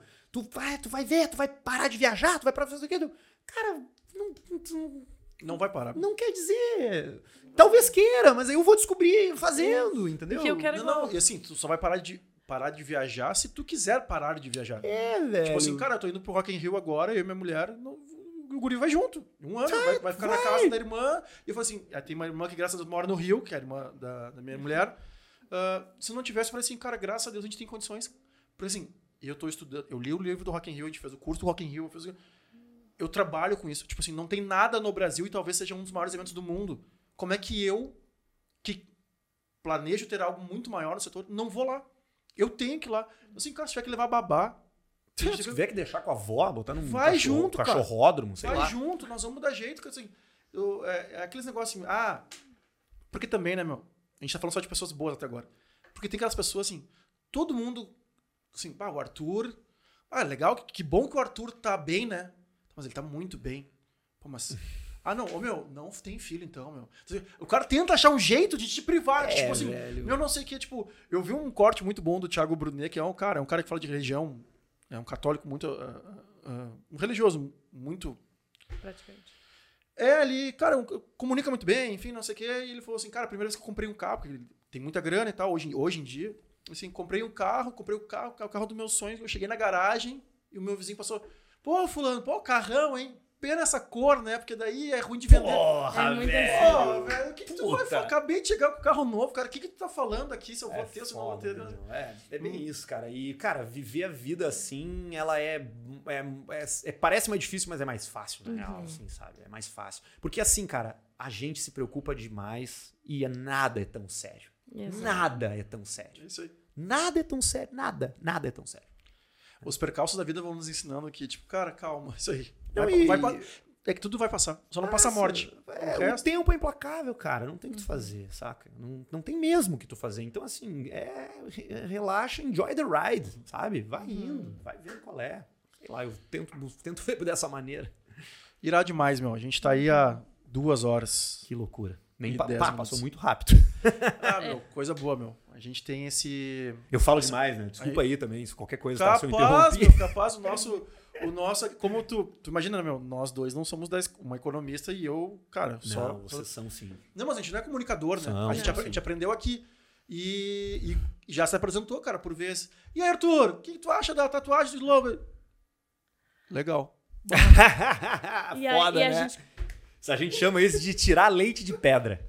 E aí, cara, tu tem que vir com, tipo, tá, meu, é empreendedorismo. Aí começou, Não, lembra cara, o que daquela a gente mais história? quer gente, aqui- é- começava a gente contar as nossas histórias. Lembra daquela... É Le- foda isso mesmo, cara. Entrevistar é uma arte, cara. É difícil entrevistar, cara, porque tu não sabe o que, que, tu- que que vai receber. Não sabe. Tu não sabe se tu não vai falar um troço no meio da história que vai fuder com o entrevistado, que ele não vai mais querer olhar pra tua cara, sabe? Tu sabe que eu, eu andei olhando uma, andei olhando um pouco como os podcasts grandes fazem, né? Então eles mandam uma fichinha pra tu responder antes, pra tu, para eles saberem por, por mais, porque eu acreditei, meu, eu comecei a fazer podcast ah, baseado no Flow. O Flow dizia que não, meu. O Igor dizia lá, o 3K, ah, cara, eu, o entrevistado vem aqui, eu faço questão de não saber nada. A tua teoria. Melhor eu não saber nada, porque daí tudo vai me surpreendendo e a gente vai puxando. Não, cara, eles têm uma fichinha Eles lá. que fazem eu- uma fichinha. eles fazem uma fichinha lá que eu fico apitando no ouvido dele lá e o outro grita lá, não sei o que lá. O, a, própria, a própria intenção lá, eles tinham. O, agora o Jean faz mais parte, porque o Arthur. O, Arthur, O Monark. O Monark saiu lá. por- Porque saiu. E, e aí, mas o Jean participava muito. Disse, Porra, meu, o Gabi tem que ter microfone aqui também pra participar com a gente. O tal, Barreto tem um também lá no Caixa Preta. É isso Ele aí. fica lá com o microfonezinho dele. Ah, então, cara, aí eu fui vendo que talvez a fichinha faz. Tipo assim, hoje foi a primeira vez que, a gente, que eu escrevi. Isso aqui tudo eu fazia de cabeça. Só que assim, quando eu esquecia de. E aí? Já curtiu, já seguiu, nos escreveu. O patrocinador tem um textinho do Rafael Toro lá. Porra, o cara quer que eu entregue. O combinado foi esse. eu disse, cara, tem que dizer que, o cara- que o Rafael Toro tem as certificações e tal, não sei o que, não sei o que. Então a gente tá meio que organizando e meio que padronizando as coisas. É, essa produção é boa. Eu fui produtor do Pretinho o- e o Caixa Preta eu já comecei sendo também. Tipo, organizo a pauta. Ele é uma loucura, é uma, uma anarquia, é, mas os guri têm ali um, Eles têm ali um. Se uma- faltar assunto ali. Exato. Tem e-mail da audiência que eu separo os que eu acho mais legal, edito, arrumo o erro de português, porque os caras vão ler e vão errar se lerem se estiver errado. As notícias do Potter, que ele lê no início. Tipo assim, tem produção, sabe? Tem que ter um guia, assim. Eu funciono assim. Tem gente que não precisa, e beleza, mas é, né? Se conhecer, saber quais são as suas, suas, seus, suas falhas ali, né? Eu falei, o improviso é uma coisa que funciona muito bem comigo, mas ali no Caixa Preta não pode faltar assunto. Então, se faltar, vai no materialzinho. Mas é muito difícil meu faltar assunto entre vocês, meu. Eu, tava, eu escutei um hoje de tarde, inclusive. acho Não, que não foi é não.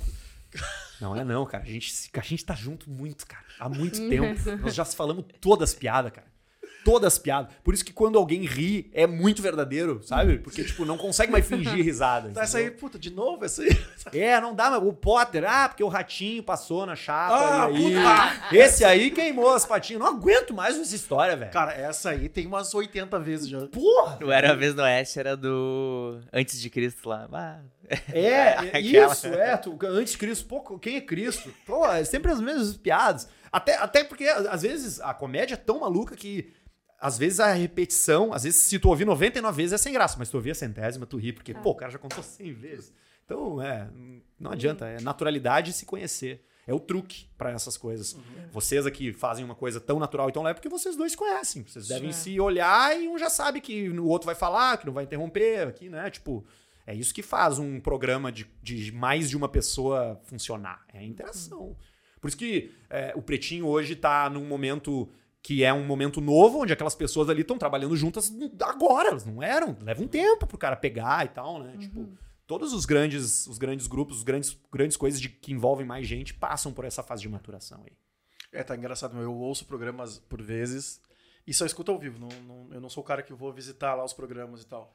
Ah, e tu vê ainda que os novatos ali, os novos, né? Eles têm muita admiração ainda pelos muito antigos, tá ligado? Aham. Então, volta e meia, tu, no, no ouvir, tu vê que os caras Percebe? assim. Ainda mais tu é um ouvinte antigo, que tu pega as coisas no ar, né? Os caras ficam assim. Tu vê que o cara tava. Eu não tô vendo, eu tô no carro. eu- O cara assim. o Neto Fagundes. Eu tô na mesa com o Neto Fagundes e o cara ficou quieto assim. E aí, meu? É, pode crer, é bem isso aí mesmo. É do caralho.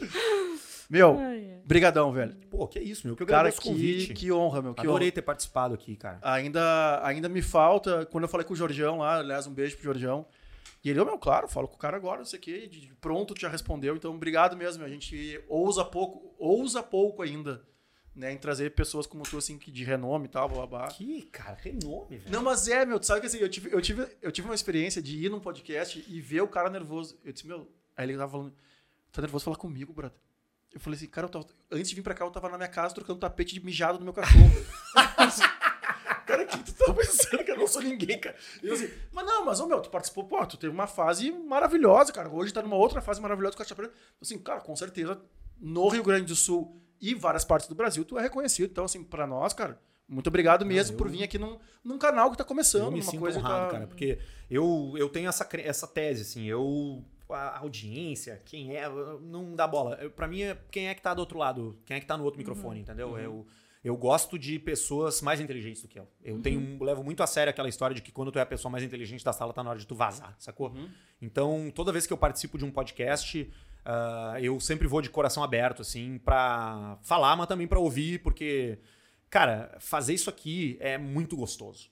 Ah, Ser o Sim. cara que apresenta é muito legal, Sim. sabe? Então, A- tu tá, tu- vocês estão tendo uma experiência nesse momento me entrevistando, eu tô tendo uma experiência sendo entrevistado e eu quero que a experiência de vocês seja do caralho, assim como vocês querem que a minha também seja. Então, pô, cara, o cara tem que estar no mínimo, de novo, né, disponível. E então, meu, me senti honrado pelo convite. Apesar da gente se conhecer, a gente nunca teve muita, muita oportunidade de trocar, né? Se conhecer de evento, de festa, de bira, de o que quer que se valem, de porra. Motinha. É, tipo, eu fiquei muito Fantástico. feliz com o teu convite, de verdade, cara. Adoro, adorei e, poxa, se precisar de novo, é só chamar. Pô, obrigadão mesmo. Fica à vontade. Obrigado.